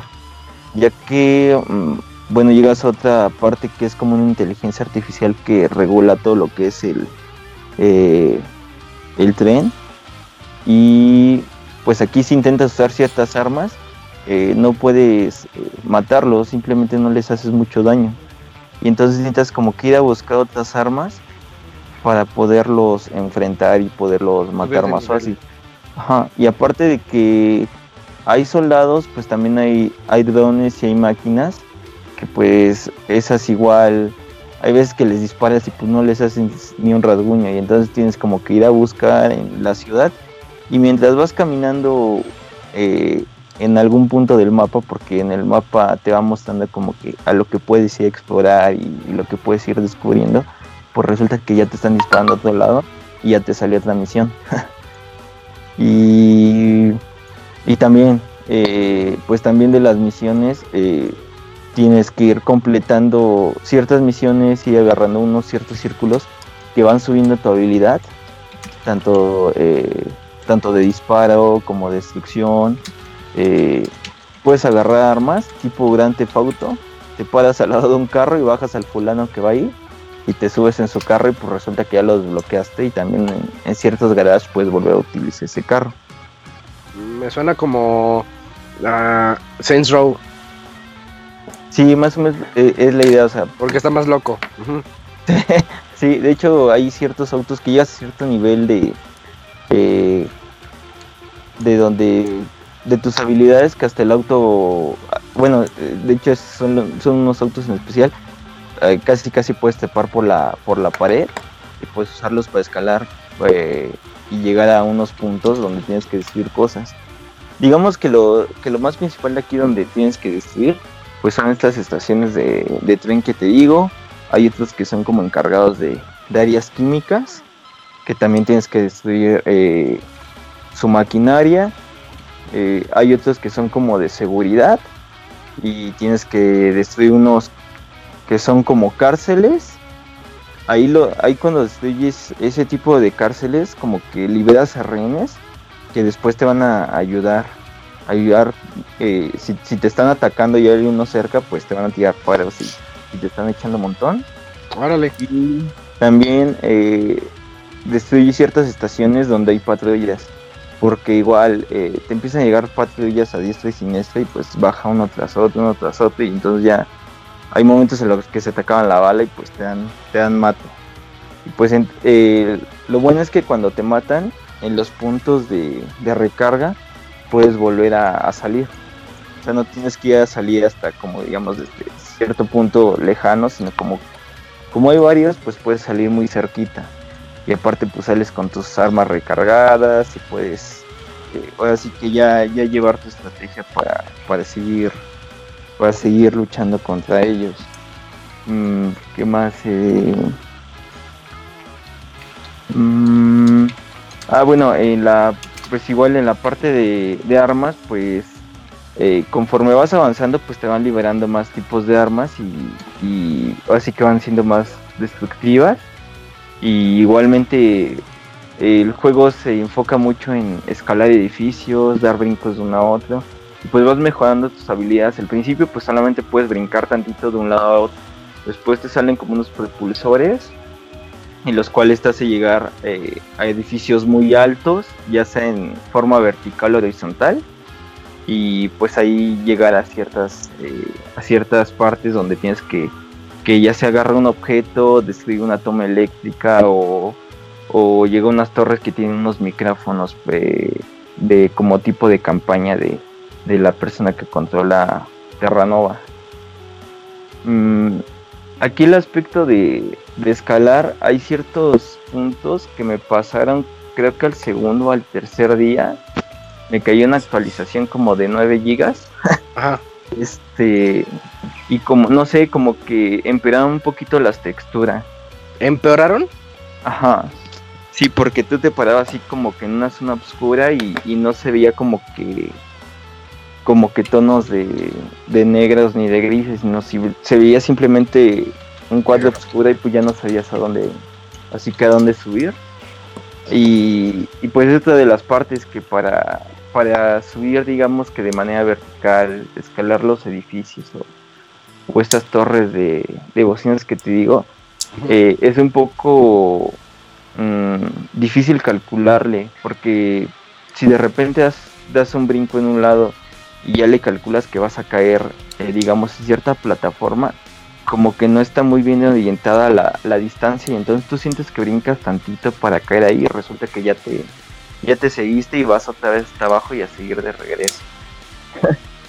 y eso fue como que algo que, que sí, que sí, eh, como que le afectó, no sé, la actualización y también un poco el audio. De repente como que te movías eh, de ciertas, de ciertos puntos donde te explicaban algo, te movías y como que se oía como que entrecortado, como, como cuando el señal, cuando el celular se queda sin señal que hoy así cuando te cortabas sí se oía el audio de, del juego.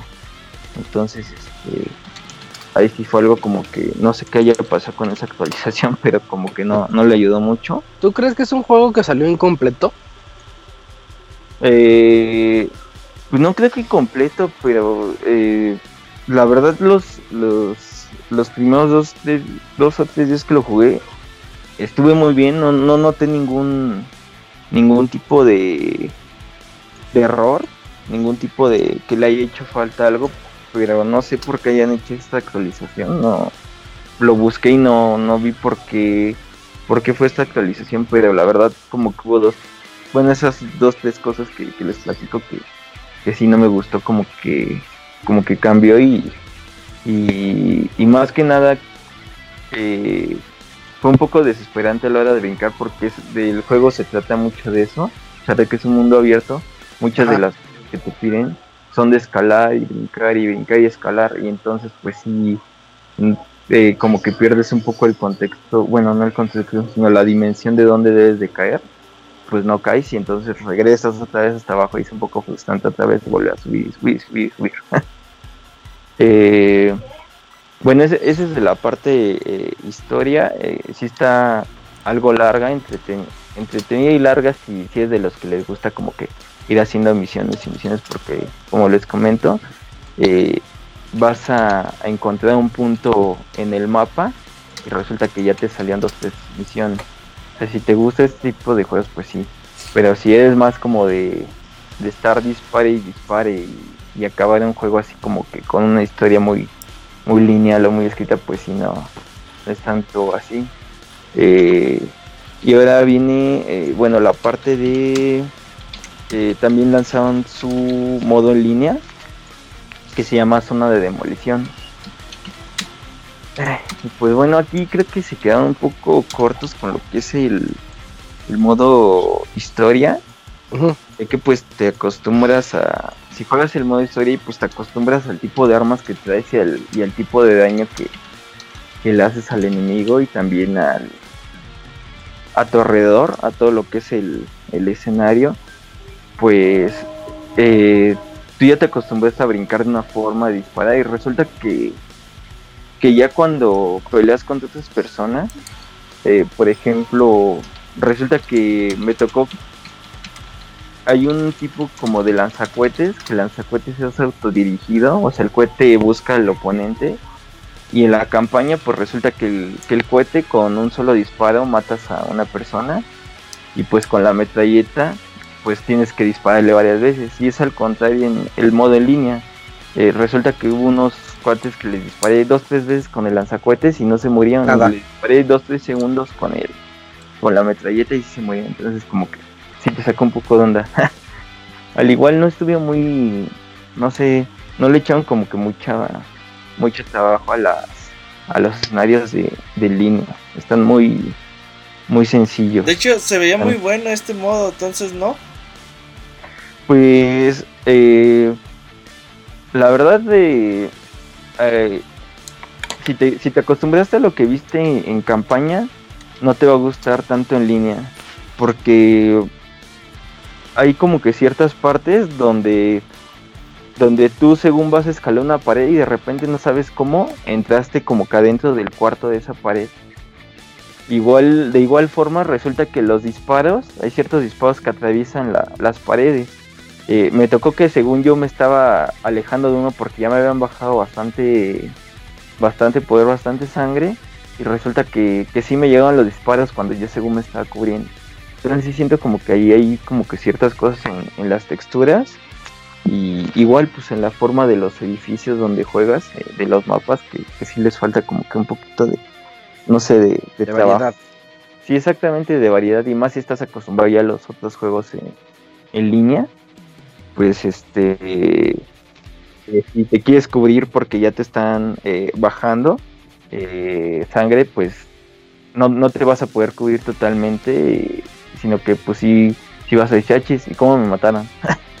sí, pero no sé, en sí el juego está entretenido en su modo historia, pero pues si, si llevas como que muy, muy este, en presente lo que jugaste en modo historia para querer jugar de la misma manera en línea, pues sí, sí como que les falla un poquito ahí el, el ser eh, igual congruentes en, en, en, el daño que hacen los, los disparos, las texturas donde te mueves y todo eso. Es un poquito diferente, pero a mí me gustó más el modo historia, la verdad. Mm, sí, por lo que nos cuenta, sí. ¿Verdad? ¿Cuánto dura, dice Roberto? Ah, pues dura bastante. Eh, como les dije, yo le, yo le empecé en la dificultad más, más, más. bueno, la, son cuatro dificultades. Yo le empecé en la más difícil. Y hasta ahorita no lo he acabado. ¿Cuánto llevas? Ahorita no lo he acabado.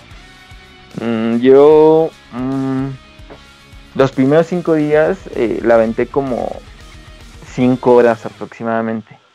Y los otros días de para acá eh, le he aventado como dos, tres horas. en sí llevo que te gusta unas 15? 55 horas más o ah, menos. Ah, cabrón. Sí, pues no, la verdad todavía tengo ahí misiones. Porque sí hay unas que sí están muy, muy manchadas. ¿Estás haciendo mucha secundaria? Pues eh, es que es que todas las misiones en sí las tienes que completar para poder eh, a los, a los jefes. Ah, ok. Eh, ajá, sí, digo que hay unos jefes como que están encargados de cada área. Entonces como tienes que vencer a fuerza todas las estaciones para, para ir consiguiendo información. Ir a, así que a derrotar al jefe final.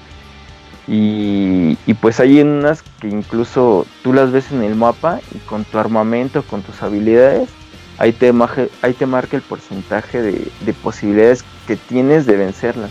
Y a mí me marca todavía ciertas zonas donde pues se supone que ya tengo niveles muy altos y te marca como 28% de posibilidades de vencerlas. Pues la verdad si llegas y, te abaratan.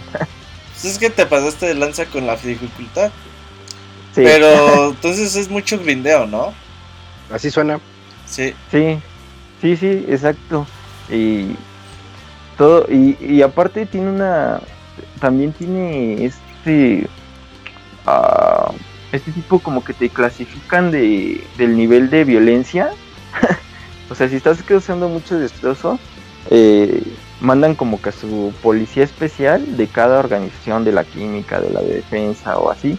Y entonces ahí, ahí te marcan como este, como el tipo de nivel de estrellas de, de Gran Auto, qué tan violento eres y qué tanto. Y así te mandan, o sea, si te marcan cierto número de barritas, pues ahora sí que ya sabes que te van a mandar como que lo más pesado y si te va a llover por todos lados.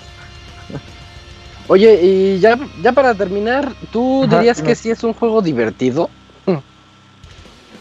Sí, sí, sí es divertido, sí, digo, eh, yo la verdad al principio, como les digo, sí dudé un poquito cuanto al manejo y todo esto, pero pues lo divertido es en lo que pues vas desbloqueando y y vas este avanzando más y vas evolucionando como digamos como como jugador o sea tu, tu muñeco todas las habilidades que le vas dando porque ya después a pesar de que sí te, te dispara mucho pues tienes mejores armas y, pues es explosiones disparos y la verdad sí está entretenido armar las misioncitas y todo esto pero sí le necesitas dedicar un ratito para, para terminar como que cada pequeño punto oye ya sé que a lo mejor es difícil recomendar un juego como Crackdown 3 que la gente vaya sobre él a un precio de 60 dólares.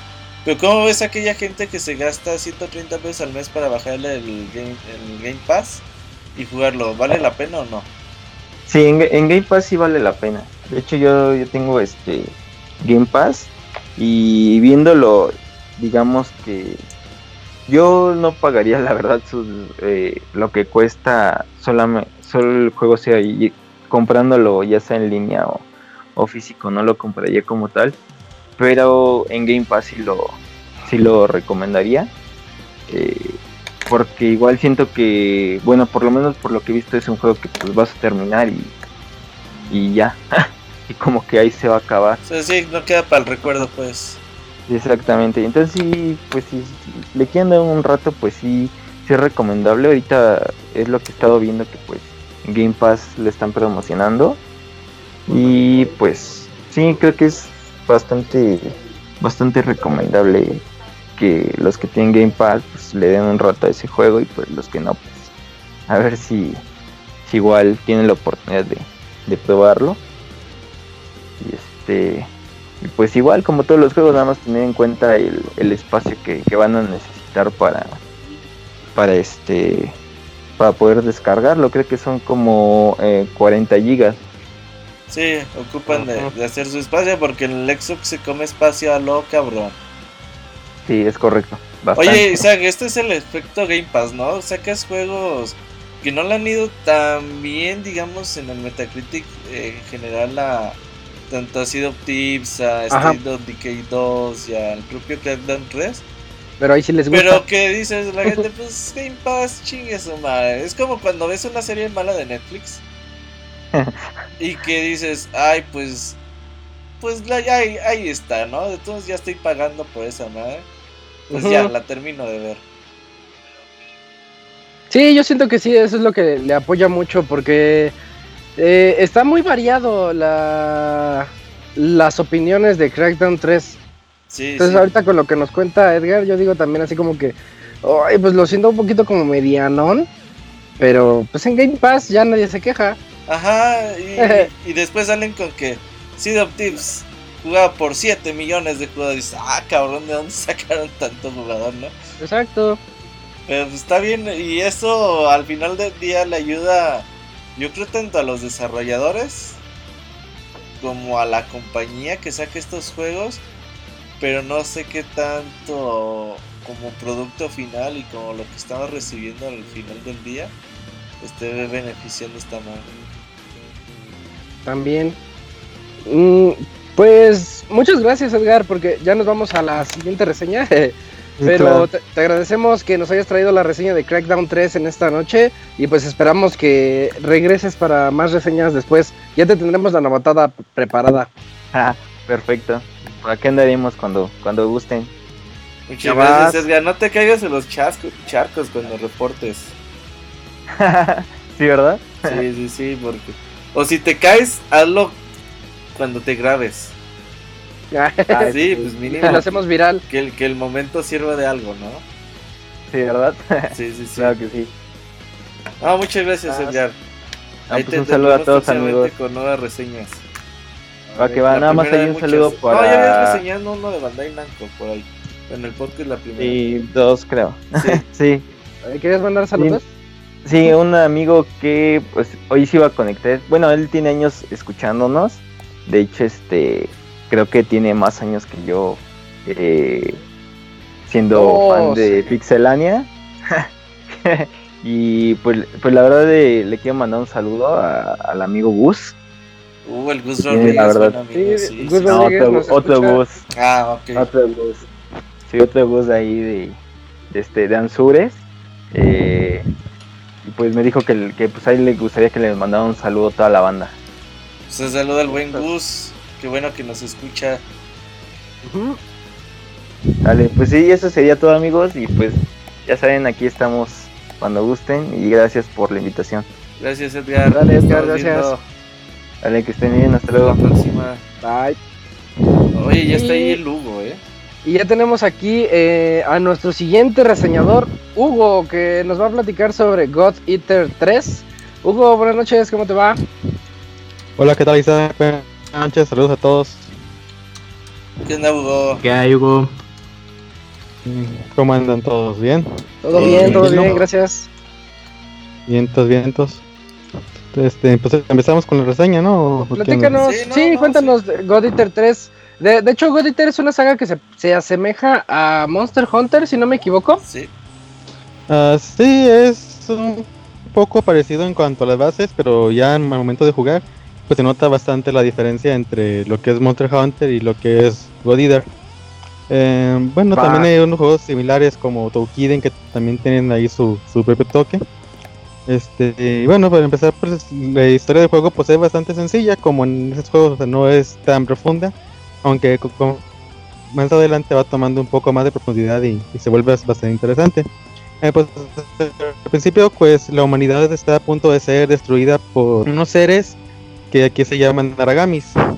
Son como cualquier tipo de monstruo, pero pues eh, anteriormente pueden hacerle frente con los peleadores que se llaman los God Eaters. Pero aquí hay un nuevo tipo de. Bueno, hay un, algo que le llaman la ceniza, que está toda la tierra y por los God Eaters normales ya no son suficientes para. Por lo cual crean un nuevo tipo de God Eater que se llama God Eater adaptativo.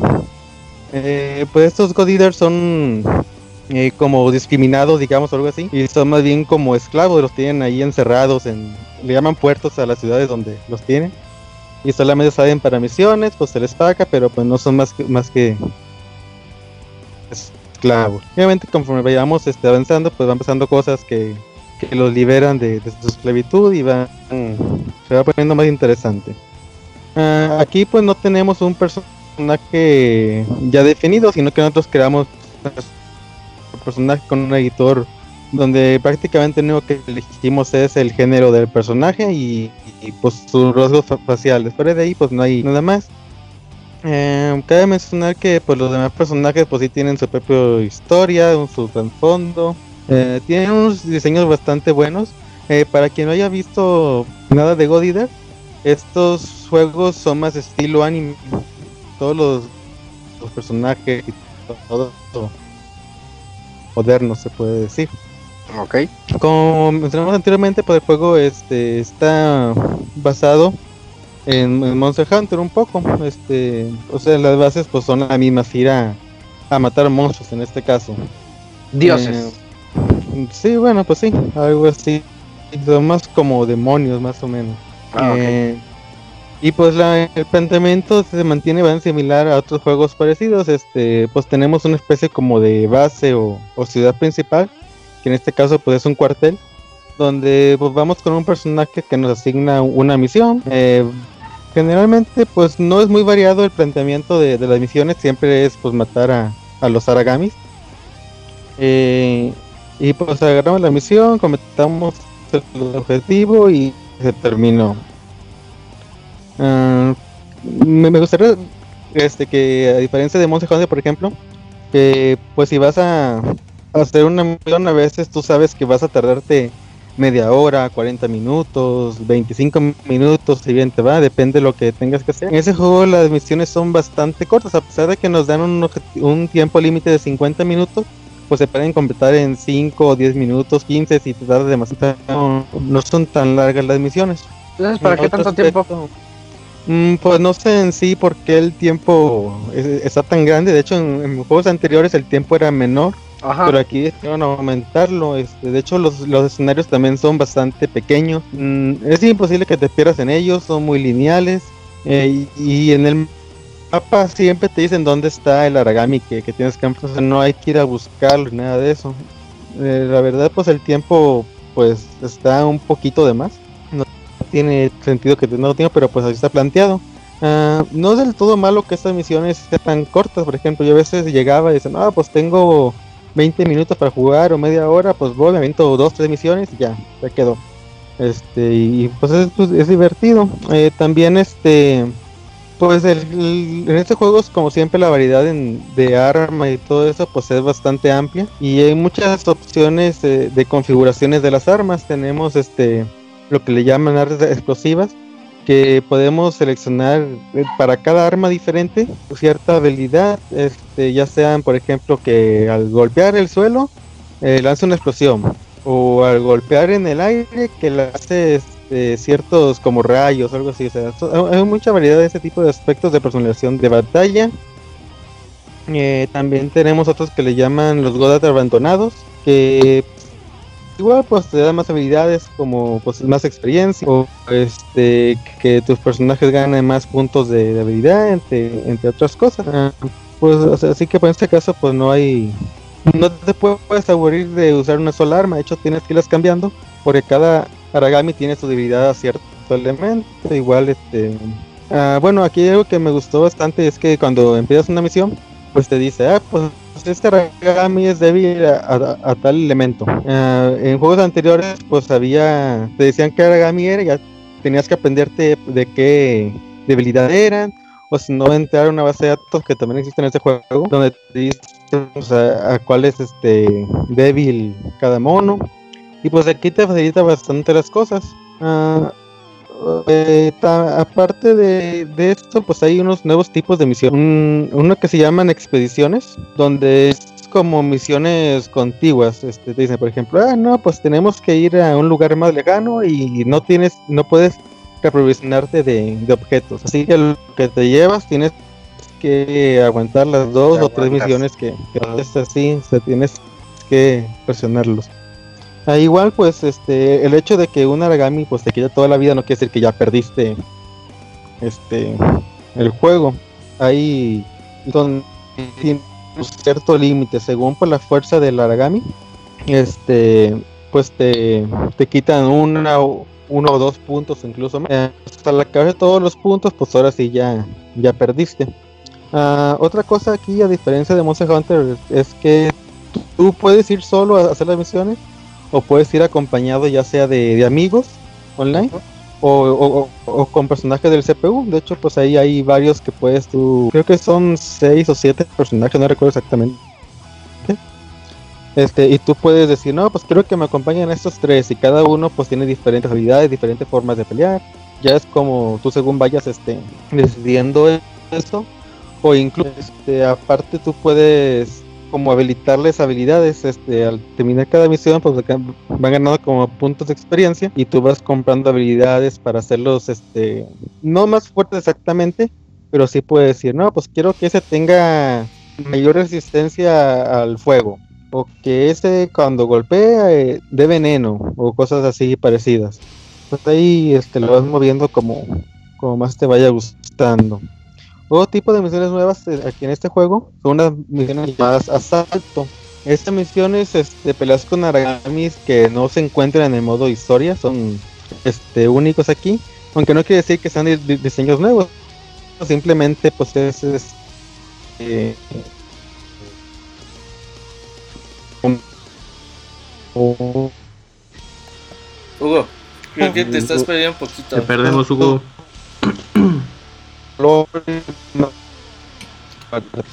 Uy, no. Ya, ya, nos escuchamos, Hugo. Si estás pues, ahí. Tienes un problema de comunicación con él. Bueno, tiene un problema con su internet. Hola, Más que nada. Ya está. Hola, hola. ya, Hugo. Sí, ya, ya todo bien. Sí. creo que sí, sí. Estaba viendo. Regrésate 10 segundos antes de que te perdiéramos. Perdón, amigos, que estaba viendo Netflix. Sí. Este, este, bueno, pues les comentaba este, las nuevas misiones que, que se llaman misiones de asalto. Este modo se puede jugar en línea, generalmente casi siempre te mete en línea a menos que te desconectes tú de, del internet, donde juegas con otros siete personajes, donde peleas con aragamis que un poquito diferentes a los del modo historia, nada más que pues como de otro color y otras habilidades diferentes. Este, pero aquí el tiempo límite para adoptarlo sí es bastante corto, es de 5 minutos y a veces se vuelve bastante complicado. Eh, pues igual como puede jugar de este modo, pues ya sea con amigos o, de forma individual. Un aspecto que me gustaría bastante recalcar de este juego son las canciones y melodías que, encontramos en el modo de historia. Realmente te hacen sentir este, alguna emotividad cuando está pasando algo interesante o cuando peleas contra un monstruo importante eh, sientes que es un momento épico, está bastante bien pensado en este tema. Uh, una de las cosas que más me gusta de este juego es que es un juego bastante rápido a diferencia de, otros como Monster Hunter, que es un juego más lento, este, los combos son este, más pensados, se puede decir, ahí no puedes dar botonazos. En este juego sí, te permite pues, jugar como si fuera un el slash así, este, agarra el botonazo y, y pegar a los monstruos. Obviamente pues tiene sus repercusiones, si un monstruo te quiere atacar pues es más difícil de esquivar, pero es mucho más dinámico que, otros juegos parecidos y también es mucho más rápido. Aquí los movimientos especiales pues este, son bastante vistosos y pues se ve muy bien. bueno, eh, cabe mencionar que los juegos anteriores eh, salieron originalmente para consolas portátiles de, de, Sony y este fue el primer juego que se desarrolla exclusivamente para, para consolas de sobremesa.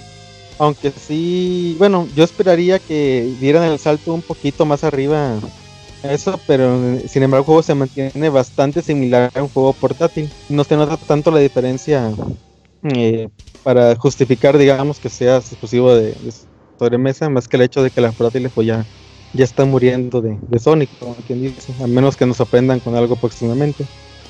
Eh, creo que es todo lo que hay que comentar del juego, no sé si, si quieran saber algo adicional de lo que comenté.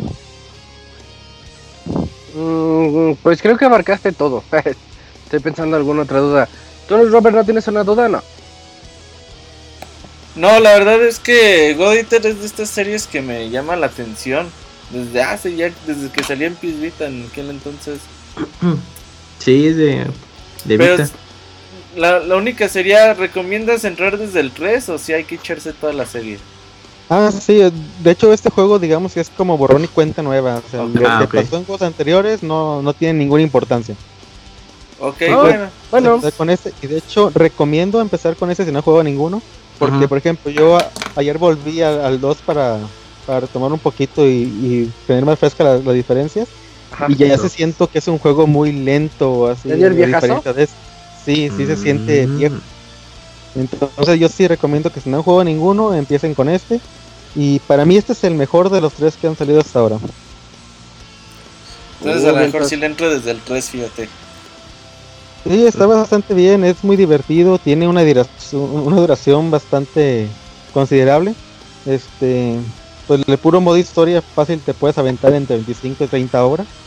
Ah, no requiere farmear mucho los objetos a diferencia de otros juegos, también puedes crear tus armas, pues, tiene muchos elementos de, otros juegos eh, de eso, pero no te pide farmear tanto. tú puedes a lo mejor repetir una misión 12 veces para algún objeto y ya es, muy bueno y bastante divertido. Vientos. Ah, pues ahí está. Eh, pues muchas gracias Hugo por traernos la reseña de God Eater 3. También ya está ahí en pixelania.com por si quieren ahondar más en el tema. Sí. pues gracias a ustedes por, por invitarme. Un gusto para mí estar aquí con ustedes. Muchas gracias, Hugo. Perfecto, esperamos verte Mándale saludos al Zambra. El Zambra que ah, siempre te escucha. Siempre te defiende. sí, pues Saludos a, mi amigo Fer, con todo gusto. Al Fer. Que ya regresará al Pixe Podcast, ¿eh? Próximamente. Amenaza con el minuto de Fer. Uy, por el momento del podcast. Muchas gracias, Hugo. Nos vemos. Gracias, Hugo. Buenas noches. Buenas noches. Bye. bye bye. Y esta noche tenemos unos cuantos correitos que vamos a leer ahorita en unos momentos porque ya llegamos a la sección de saludos.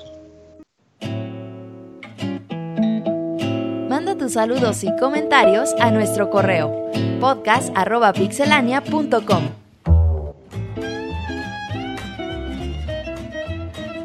Sección de saludos, donde ustedes nos mandan correos a podcast.pixelania.com y nosotros los leemos, todo, con toda la información que quieran ustedes compartir. Eh, Cams, ¿tendrás por ahí el primer correo de esta noche? Claro, Isaac, el primer correo es de Gerardo A. Hernández y dice así. Felicidades Robert, muchas felicitaciones a Roberto, el mejor CEO del mundo mundial, que siga cumpliendo mucho, muchos más para traer diversión y noticias a los podcasters. ¿Qué onda? ¿Cómo vieron los Oscars? ¿Qué no solo decía eh, los Oscars? Bueno, era al revés, sin ese. Ganaron los que debían ganar. Yo la neta esperaba que en pleno 2019, eh, mundo incluyente, políticamente correcto, ganara Yalitza Apareció como moreno y descendiente de la cultura prehispánica. Yo de la cultura maya del sureste. Me representaba. Sé que ustedes, güeros, white, mexicanos, ni la ni van a entender. Y por cierto, Ismesa, es verdad que Black Panther no es de Oscar, pero vela de una vez. Digo, vela una vez más y la verás diferente. Me pasó con Guardianes de la Galaxia. Y solo para rematar, una pregunta eh, que me ha dejado sin sueño estos últimos meses. Kamui, cuando estás en el, el clímax, ¿haces soniditos? No. ¿Qué, qué feo va a ser eso. Pues sí, obviamente. No es el sonidito de. ¿Cuál es, eh, cuál es cuando llegas a ese clímax? Ah, ya llegó Camps. Eh, y un Yoshi, un Yoshi Brin, no, no es un Yoshi Brin, o un Wahoo de Mario, Mario, no, ninguno de esos. Espero me puedas responder, ya está respondido, para que pueda dormir tranquilo, ya puedes dormir tranquilo. Y bueno, ¿qué opinan de los premios Oscar? ¿Vieron algo, alguna película? Uy, yo ¿Es sí. lo mismo? Ah, a ver, ¿Tú ¿tú qué no estabas viste, viendo Isaac? Yo no vi nada. A mí sí me gusta mucho ver los Oscar y pues cuando me entero de las nominaciones procuro ir a ver las películas que se puedan pues para darle un poquito de emoción, ¿no? Mm. Así de que dices, oh, yo sí vi unas cuantas, y le voy a esta, le voy ¿Quién a la ganó? otra". ¿Green Book? Ganó Green Book. ¿Tú la viste? Sí, eh, no. sí, la, Sí, la ¿Ha quería ¿Ha ver. salido en México? ¿Cómo se llama? Sí, salió, salió hace dos semanas. Así es. Bueno, Yo la aquí quería ver menos- porque siento que a Viggo Mortensen le debían el Oscar desde hace mucho. De, de hecho, desde The Road que no lo nominaron al Oscar, yo sí me enojé mucho Mm. por eso y, y dije, no, un día va a tener su Oscar. Y pues sigue sin tenerlo, ¿verdad? Pero ya al menos lo nominaron ahí por, por Green Book. A mí sí Estoy me viendo gustó. La cartelera del cine y no está Green Book. ¿No está por allá? Ah, Mm. está, pero nada más está en dos salas. Sí, Ah, está bien escasa. Lo- Ok, Pero ahorita, este fin de semana va, a va la van a en- poner más. La van a reestrenar, yo creo. Sí, no sé vas si a ver. Lady Rancho o Green Book. No, Green Book. Fíjate- que Green Book es una road movie. Y, sí- y sí te la vas a pasar bien, Robert. La verdad, ¿Es una porque qué? Es una eh, película road movie. O sea, de una película en la que van viajando. eh, porque rápidamente el personaje de Viggo Mortensen es un, es un italiano que es chofer de un eh, músico de raza negra que hace una gira al sur de Estados Unidos, pero es en la eh, plena época en la que todavía hay mucha esclavitud Él, hacia, él sí ganó el Oscar. ellos. Ay, Ajá, no, pica- Pero, es- pero no, pero aparte, bueno, está situada en esa, en ese mm, eh, También está en esa eh, en esa ambientación, ajá, pero la verdad no es así de, ah, es que todo es súper dramático, no, es creo que una buena película, tiene sus momentos eh, ligeros, la pasas bien, la verdad sí, a mí me gustó mucho, y fíjate Isa que ahí sí la terna de los actores de Green Book hubiera sido al revés, quizás Viggo Mortensen como actor secundario hubiera tenido más posibilidad para llevarse su Oscar y Es no que yo sí veo complicado No. que Viggo Mortensen la haga de negro. Porque es No, blanco. no. Exactamente, pero iba a estar complicado. Eso iba a estar difícil. Pero a mí, a mí sí me gustaron. Eh, sí me hubiera gustado que ganara ya, ¿cómo se llama? Yalitza Yalitza, nada más por porque sí, o sea, no, no considero su actuación tan, tan, tan buena. Pero yo sí creo que sí le ganaba a una que otra de las nominadas. No las vi todas tampoco.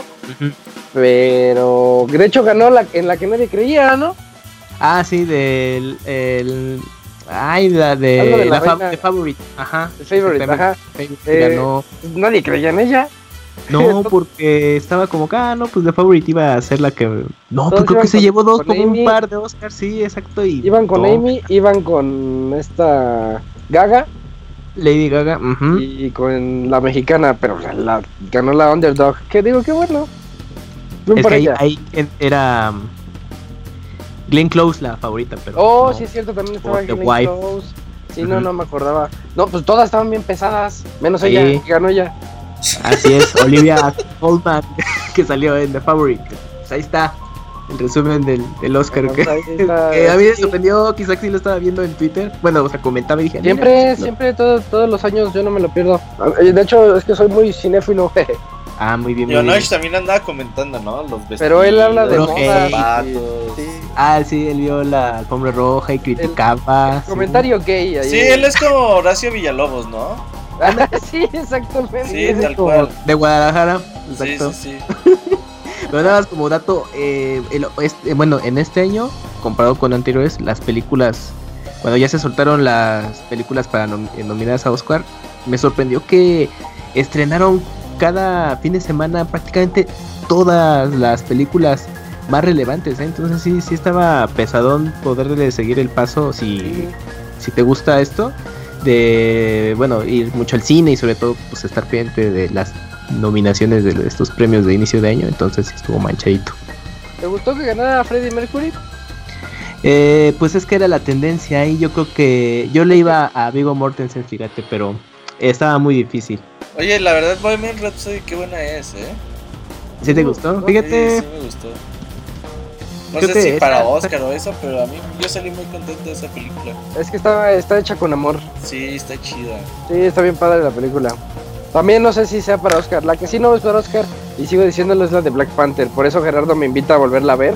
A ver si cambia mi Yo percepción. ni me acordaba que salió el año pasado, güey. Yo pensé que iba a Sí. salir como tres años, güey. No sé. Pero sí se Justamente creo que- casi un año se estrenó. No deberían de haberla puesto en los Oscars, pero quisieron verse muy incluyentes, yo creo. Sí, la que es una historia que vale la pena, que... No, me, me enojó. A mí sí me enojó que verla, verla ahí. Yo el mejor actor iba apostaba un poco más por Christian Bale. Yo por. Batman.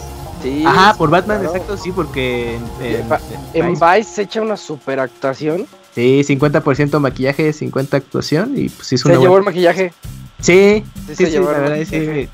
Pues por ese personaje estuvo muy Pero, ¿verdad que parecía el pingüino? bien. sí, como que Pas- tenía el Cambió tipo, de- sí. del Batman al pingüino. Yo no sabía que Dick Cheney tenía ese. que parecía el pingüino, no, no lo conocía. Pues mira, pero una referencia. Sí, sí, sí. Bueno, yo tengo aquí el siguiente correo porque también nos preguntan de los Óscares.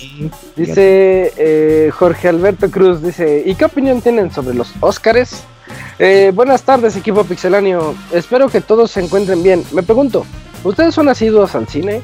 A ese llamado séptimo arte, ¿qué opinión tienen sobre los Óscares y sus premios? ¿A favor o en contra? Eh, ya ha pasado la clásica parte de entrada. Don Robert, muchas felicidades. Que algún día llegues a cumplir la edad que representas. Dice, ah, no, espera. Eso se escucha muy manchado. Dejémoslo en felicidades. Ah, muchas gracias. Un abrazo enorme y que todos los proyectos objetivos sean alcanzados. Y que toda la banda de Pixelania se rife un buen regalo para usted. Muchas Saludos gracias. de Jorge Cruz. Sé regalos, ¿eh? eh, Muy bien, entonces. Y, y ya, ya platicamos, ¿no? Pues sí nos gusta, nos gusta el cine. Yo solamente voy a ver las populacheras.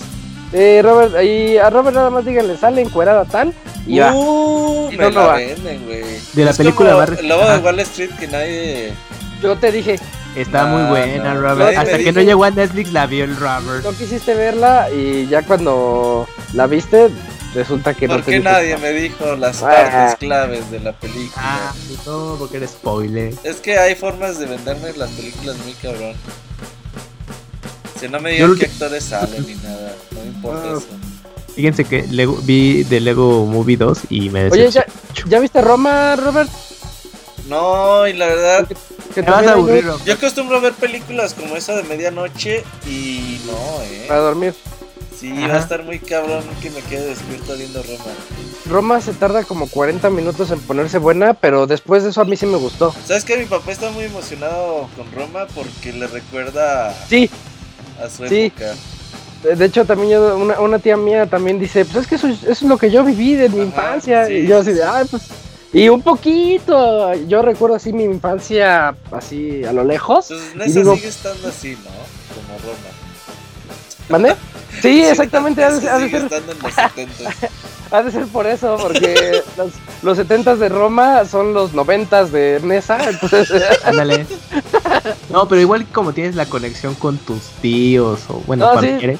Exacto, sí, te- ten- tengo así como que esa noción de que ah, esas cosas sí pasaban. Ajá. Y pues está, está padre la, la visión que tuvo de mostrar todo lo mexicano ahí, Sí. de una manera muy realista. Sí, mis tíos, que- muy, mis papás y mis tíos muy así de, ay, ¿cómo lo hicieron para poner el cine que estaba en sabe dónde, ahí? Ajá, Ah, el, eso. met- el Metropolitan, ajá, Ajá, sí, sí. es- y dicen, ese te acuerdas que estaba acá y aquí, sí, es lo que les gusta. A lo mejor uno no le llega tanto por eso, ¿no? Que no... Por, eso el tweet, había un tweet que se hizo famoso o infame, que decía que si no viviste en, la Roma no le vas a entender. Ah, sí, claro. Todos se burlaban del chavo, pero yo entiendo a lo que se refería ese chavo, porque sí, es cierto, le entiendes más si tú viviste en esa época y cómo estuvo la situación. Tal vez no entiendes, pero te, te familiariza.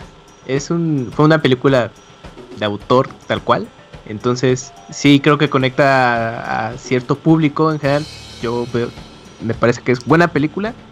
Que pues va a estar dividida. O sea, va a haber gente que pues va a tener una conexión con ella y otra simplemente pues no, no va a llegar de alguna manera, ¿no? Pero creo que sí vale la pena verse. Si tienen paciencia para ese tipo de cine un tanto contemplativo, como bien dice Isaac. O sea, para él tardó unos 40 minutos, habías dicho. O, eh, pues que, es que sí, sí son que se volvía ya más interesante. Y bueno, en mi apreciación es algo lento, pero no, vamos, desde el principio mm, me, pareció, bueno, me, empezó a interesar por todo ese contexto y como la recreación de la época. Entonces, bueno, no me pareció como tan lento. Farón sí, sí merece ese Oscar porque la dirección está padrísima.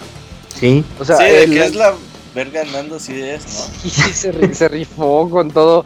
¿Cómo te pone así los aspectos? Hasta el. ¿Borras se llama? El Borras, el perro, muy cagón.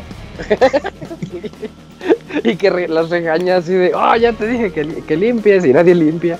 Pero fíjate que, bueno, nada más ahí como complemento, después de que Alfonso Cuarón vino a México a filmar una película ya con toda la experiencia ya internacional que ya tiene y que hizo una película pues, quieres verlo así, bueno, sí, de bajo presupuesto y, Barata.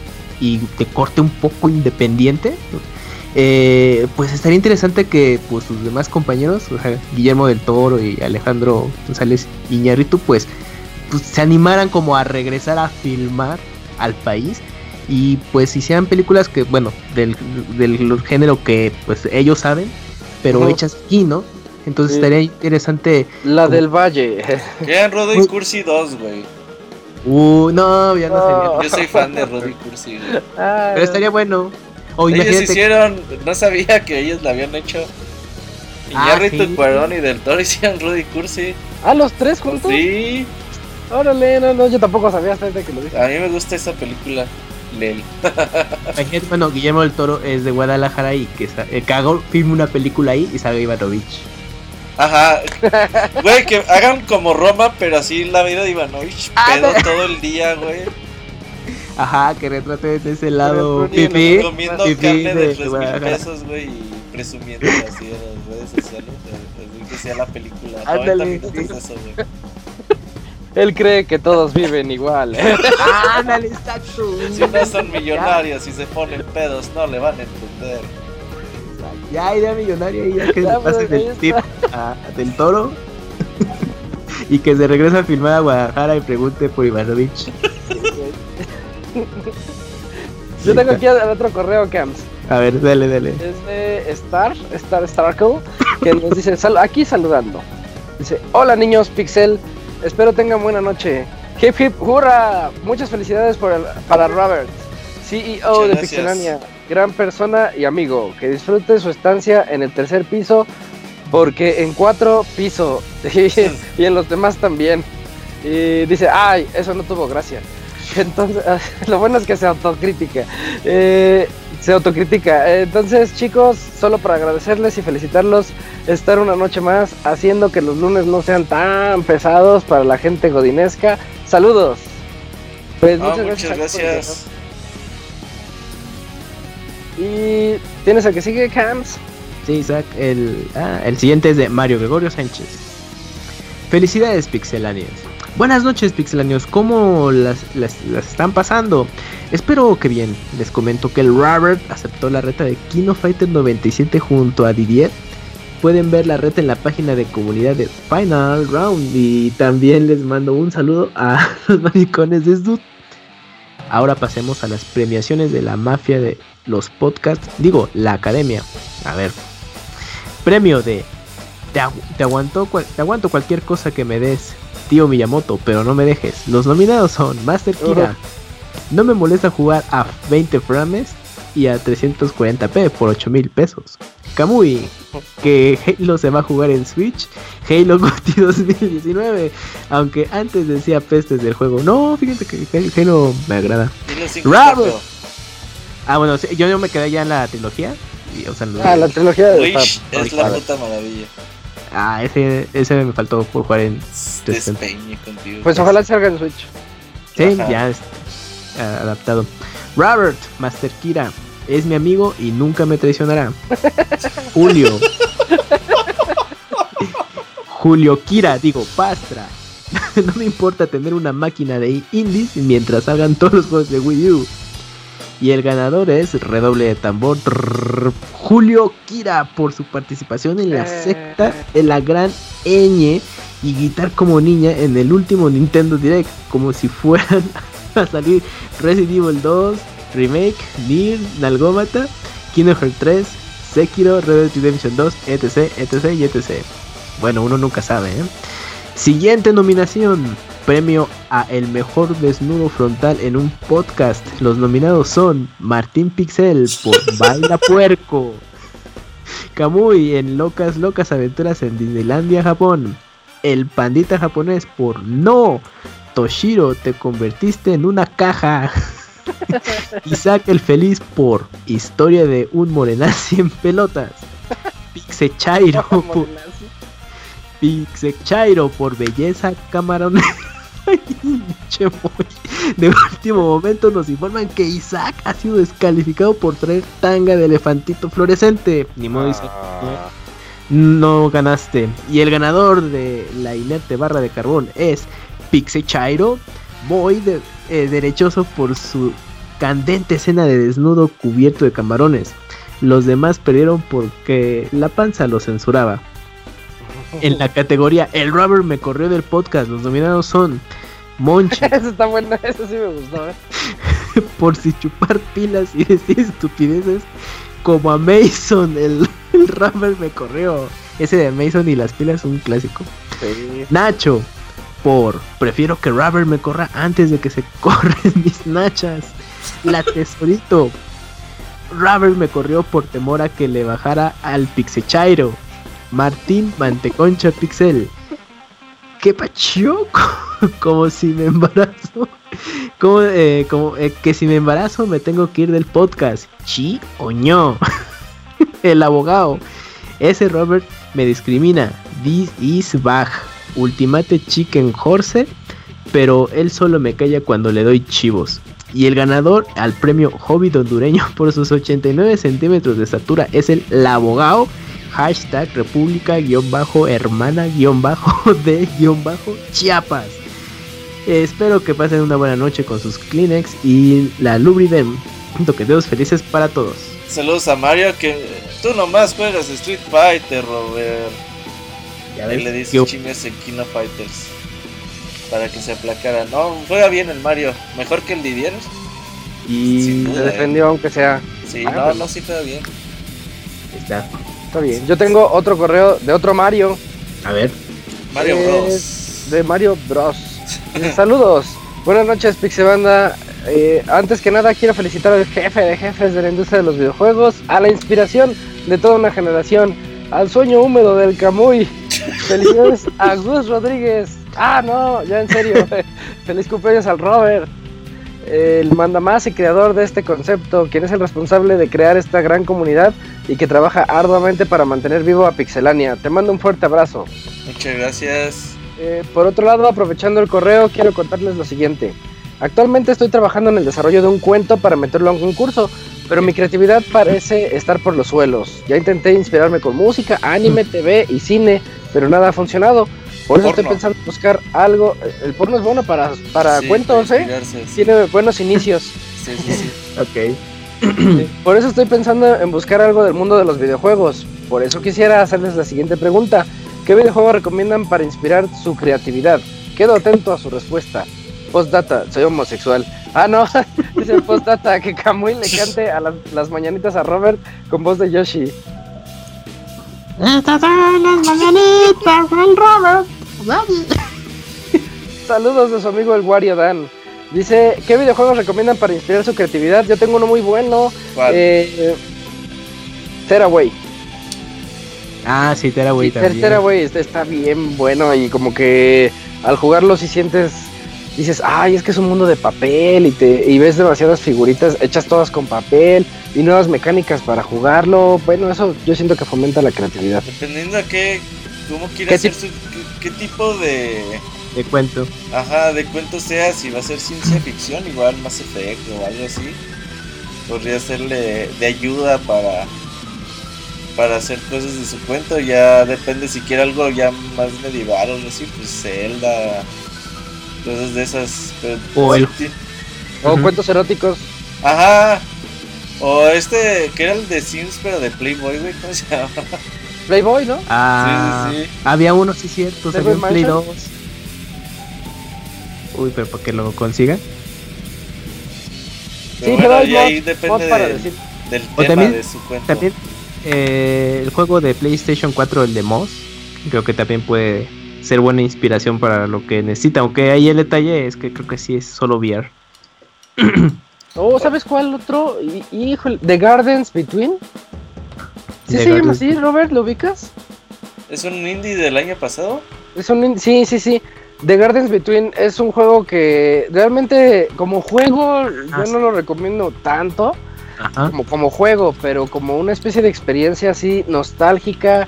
Es un mundo así todo lleno como de, tú dirías de basura, pero van los chavos así caminando y se dan cuenta que encuentran, por ejemplo, un control viejito y el control les trae memorias de lo que era estar sentados jugando frente a la tele y pues disfrutar nada más la tarde después de la escuela, ¿no?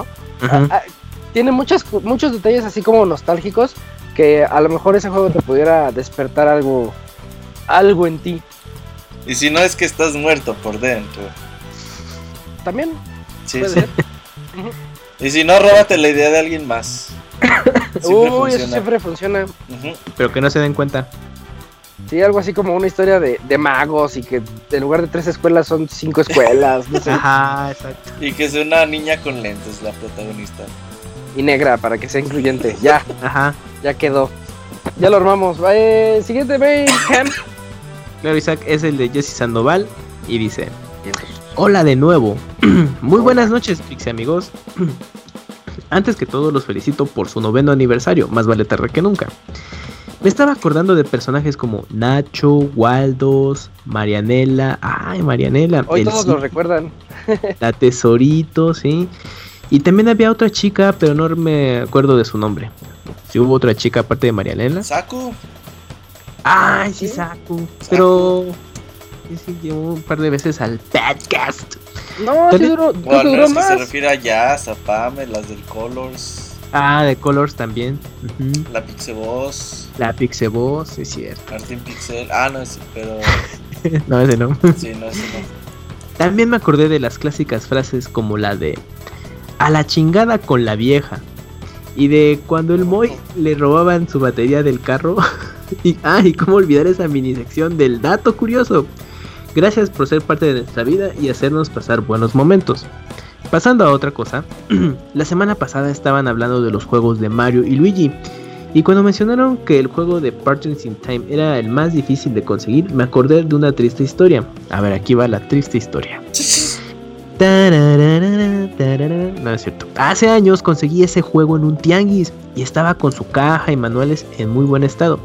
Yo estaba súper feliz, pues venía de jugar Mario y Luigi Superstar Saga. Pero no me duró mucho el gusto, pues perdí este cartucho de Partners in Time y jamás lo volví a encontrar. Y no supe si lo perdí en la casa o en la calle. Solo me quedó en la No. caja con sus manuales. Uy, sí, es que esas tarjetas de 10, pues eran fácilmente eh, que se te perdieran. De eso ya hace algunos años, pero aún me duele esa pérdida.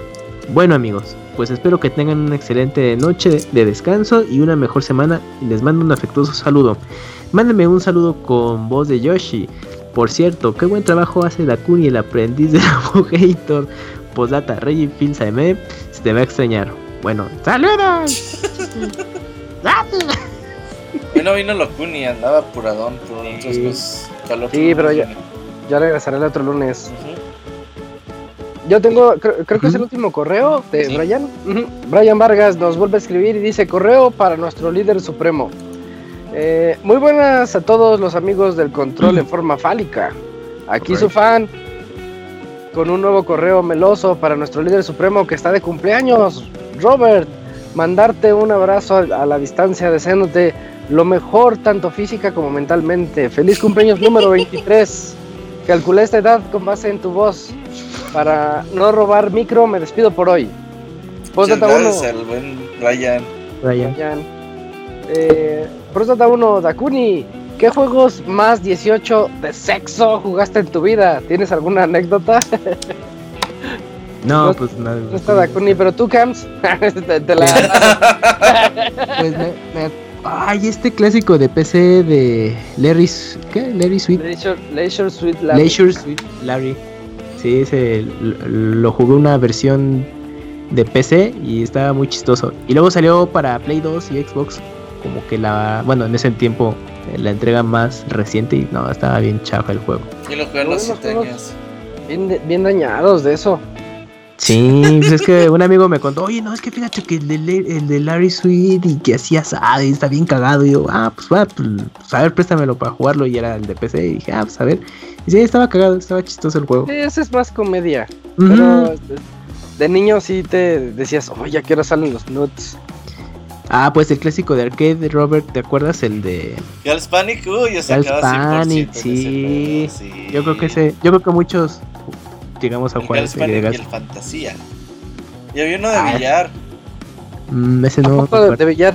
Sí, jugaba, o sea, echabas ¿Por prendas, el billar, terminabas el billar y ya salía una foto de alguna vieja ahí en paños menores. No me acuerdo si totalmente desnuda, pero sí paños menores. Y así, uy. Y eso solo en arcades. Sí. En ese entonces. Mi tía los tenía todos, güey. Ojalá yo quisiera tenerlos hoy en día esos juegos. Ya clásicos, sí, clásicos. Sí, ya son clásicos. Porque uh -huh. en gameplay estaban bien, ¿eh? Aparte del morbo, en gameplay estaban. Sí, pues el Gals Panic, pues yo me acuerdo que está bien difícil para poder completar la, los niveles y poder ver la, la imagen deseada ah, que. la cerradura que, que se iba bien. Es... Ajá, sí, sí, sí. sí y estaba difícil. Bueno, obviamente por hacer arcade, pues para que le echas más monedas, pero. Eh, nosotros, mi primo y yo hacíamos 100%. Bien, bien. Luego dice Postdata 2, Isaac, en un simple sí o no, ¿te pareció bien la entrega de los Oscars de este año? Uh, sí. Ah, sí, las, ¿qué te pareció la transmisión? Pues dicen un simple sí o no, yo lo Acaba digo. de decir hace como 20 minutos. No, pero ahí fue la más, los, las películas y todo, pues la, la transmisión. La, la transmisión, pues yo, yo lo vi en, en, inglés, en TNT, entonces así sin broncas. Porque tengo entendido que en español sí andaban echando así unos chistes así medio romes, románticos. Que uh -huh. dices, ay no, o sea. A mí. Pero esto, ¿tú por qué odias el idioma como el Moy? Nada más rápido. En, yo, bueno, yo vi la transmisión eh, por tele abierta porque pues, no, no tengo cable y pues ya con Netflix no ya para qué. Pero no, estuvo, estuvo moderado los comentarios, creo que nada más ¿Sí? ahí. Sí, o sea, es que nada más es la, es la traducción y ya comentar brevemente de la, de la película. Lo malo es que ya quitaron la opción del zap, entonces si tú Ay. le dabas zap podías escuchar el audio tal cual, original, pero ya a no. A mí me desespera escucharlos ahí doblando. Entiendo que el trabajo de doblaje es muy difícil en tiempo real. Uh -huh. De hecho, yo lo he intentado así como que... No, está bien digo, Está sí, bien la, difícil hacerlo. Y pues qué bueno que lo hagan, pero a mí Pero no luego gusta. te distrae, sí, o sea, es que te distrae porque quiere, bueno, si tú no tienes problema para entender, entonces ajá, ajá. Como que sí te distrae mucho. Y nada más la, las cápsulas clásicas de, bueno, pues ya se van a comercial y hacen una cápsula de comentarios y todo, y a veces ahí divagan. Y ya, bueno, ya la transmisión en general, ah, es que eso de tres horas, si le pueden recortar media hora en un futuro, estaría padre. Pero bueno. Y, sí, pues, un poquito, ¿verdad? Sí, son tres horas. Sí. Pues ahí está. Bueno, y pues data 3, Dakuni, ¿me puedes mandar un beso? No está Dakuni, pero ahí te lo debo. En el siguiente programa. Sí, ahí se lo pedimos para que te lo mande. Eh, ya, terminaron los correos de esta noche. Y falta Face, ¿tienes Face? Sí, Isaac, nos llegaron tres mensajes de Facebook. Entonces. Y el primero es de Gaby D. Eh, buenas noches, señores, en especial a Don Robert por su cumpleaños. Feliz cumpleaños a ti, feliz cumpleaños a ti, feliz cumpleaños, señor Don Roberto. El sí, señor Soniditos. El señor Sodito sale del pastel. Que tengan una buena semana y que mañana no llueva. Así que ha estado lloviendo últimamente acá en que CDMX. llueva, Que lleva, que lleva. que no alborote el calor nada más. Eso.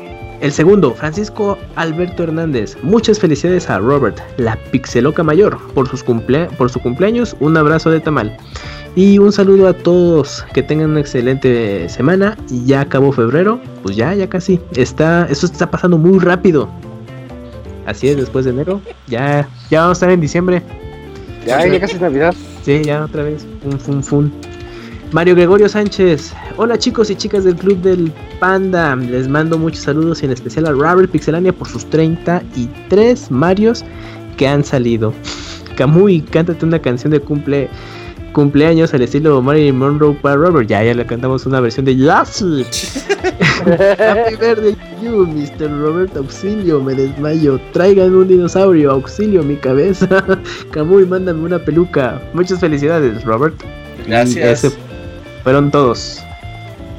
Perfecto. Eh, ¿Hay anuncios parroquiales, Robert? Creo que ahora no, ¿verdad? Ay, eh, sí, Sí. ¿verdad? Sí, tenemos el domingo Torneo. 7 pm torneo de Smash Bros. A las 7, 6.30 el check-in. Ahí para los que quieran saber más, pregunten ahí en Twitter, en redes sociales y les paso el Discord.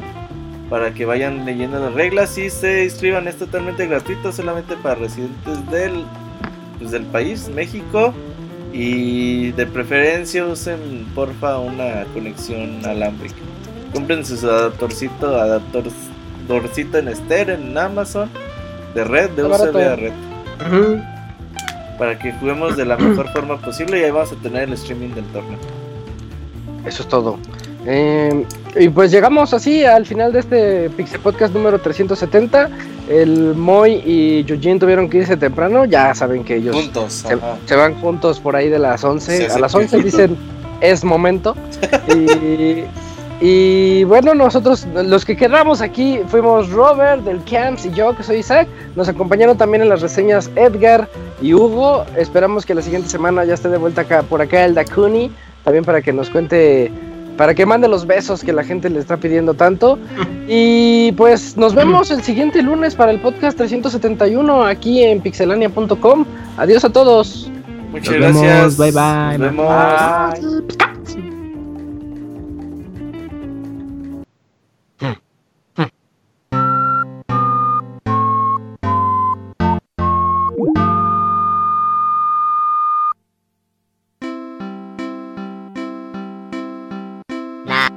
mi o now mi o mi now o na mi o o mi mi o mi mi o mi que mi na na mi o now mi o mi now o na mi o o mi mi o mi mi o mi que na que o mi mi o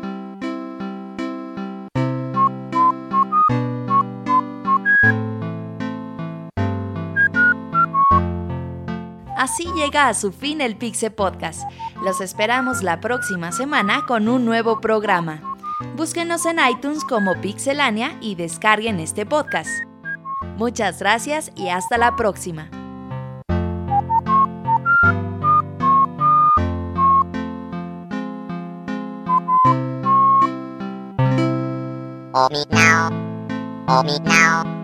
O mi now, o mi na mi que que mi que now que.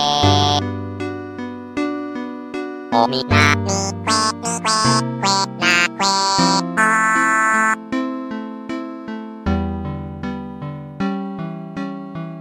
Na mi o now, mi o mi now. O na mi o, o mi mi. O mi mi o mi que mi na na mi o now みおみなおおおみみおみみおみくえなくえおみみお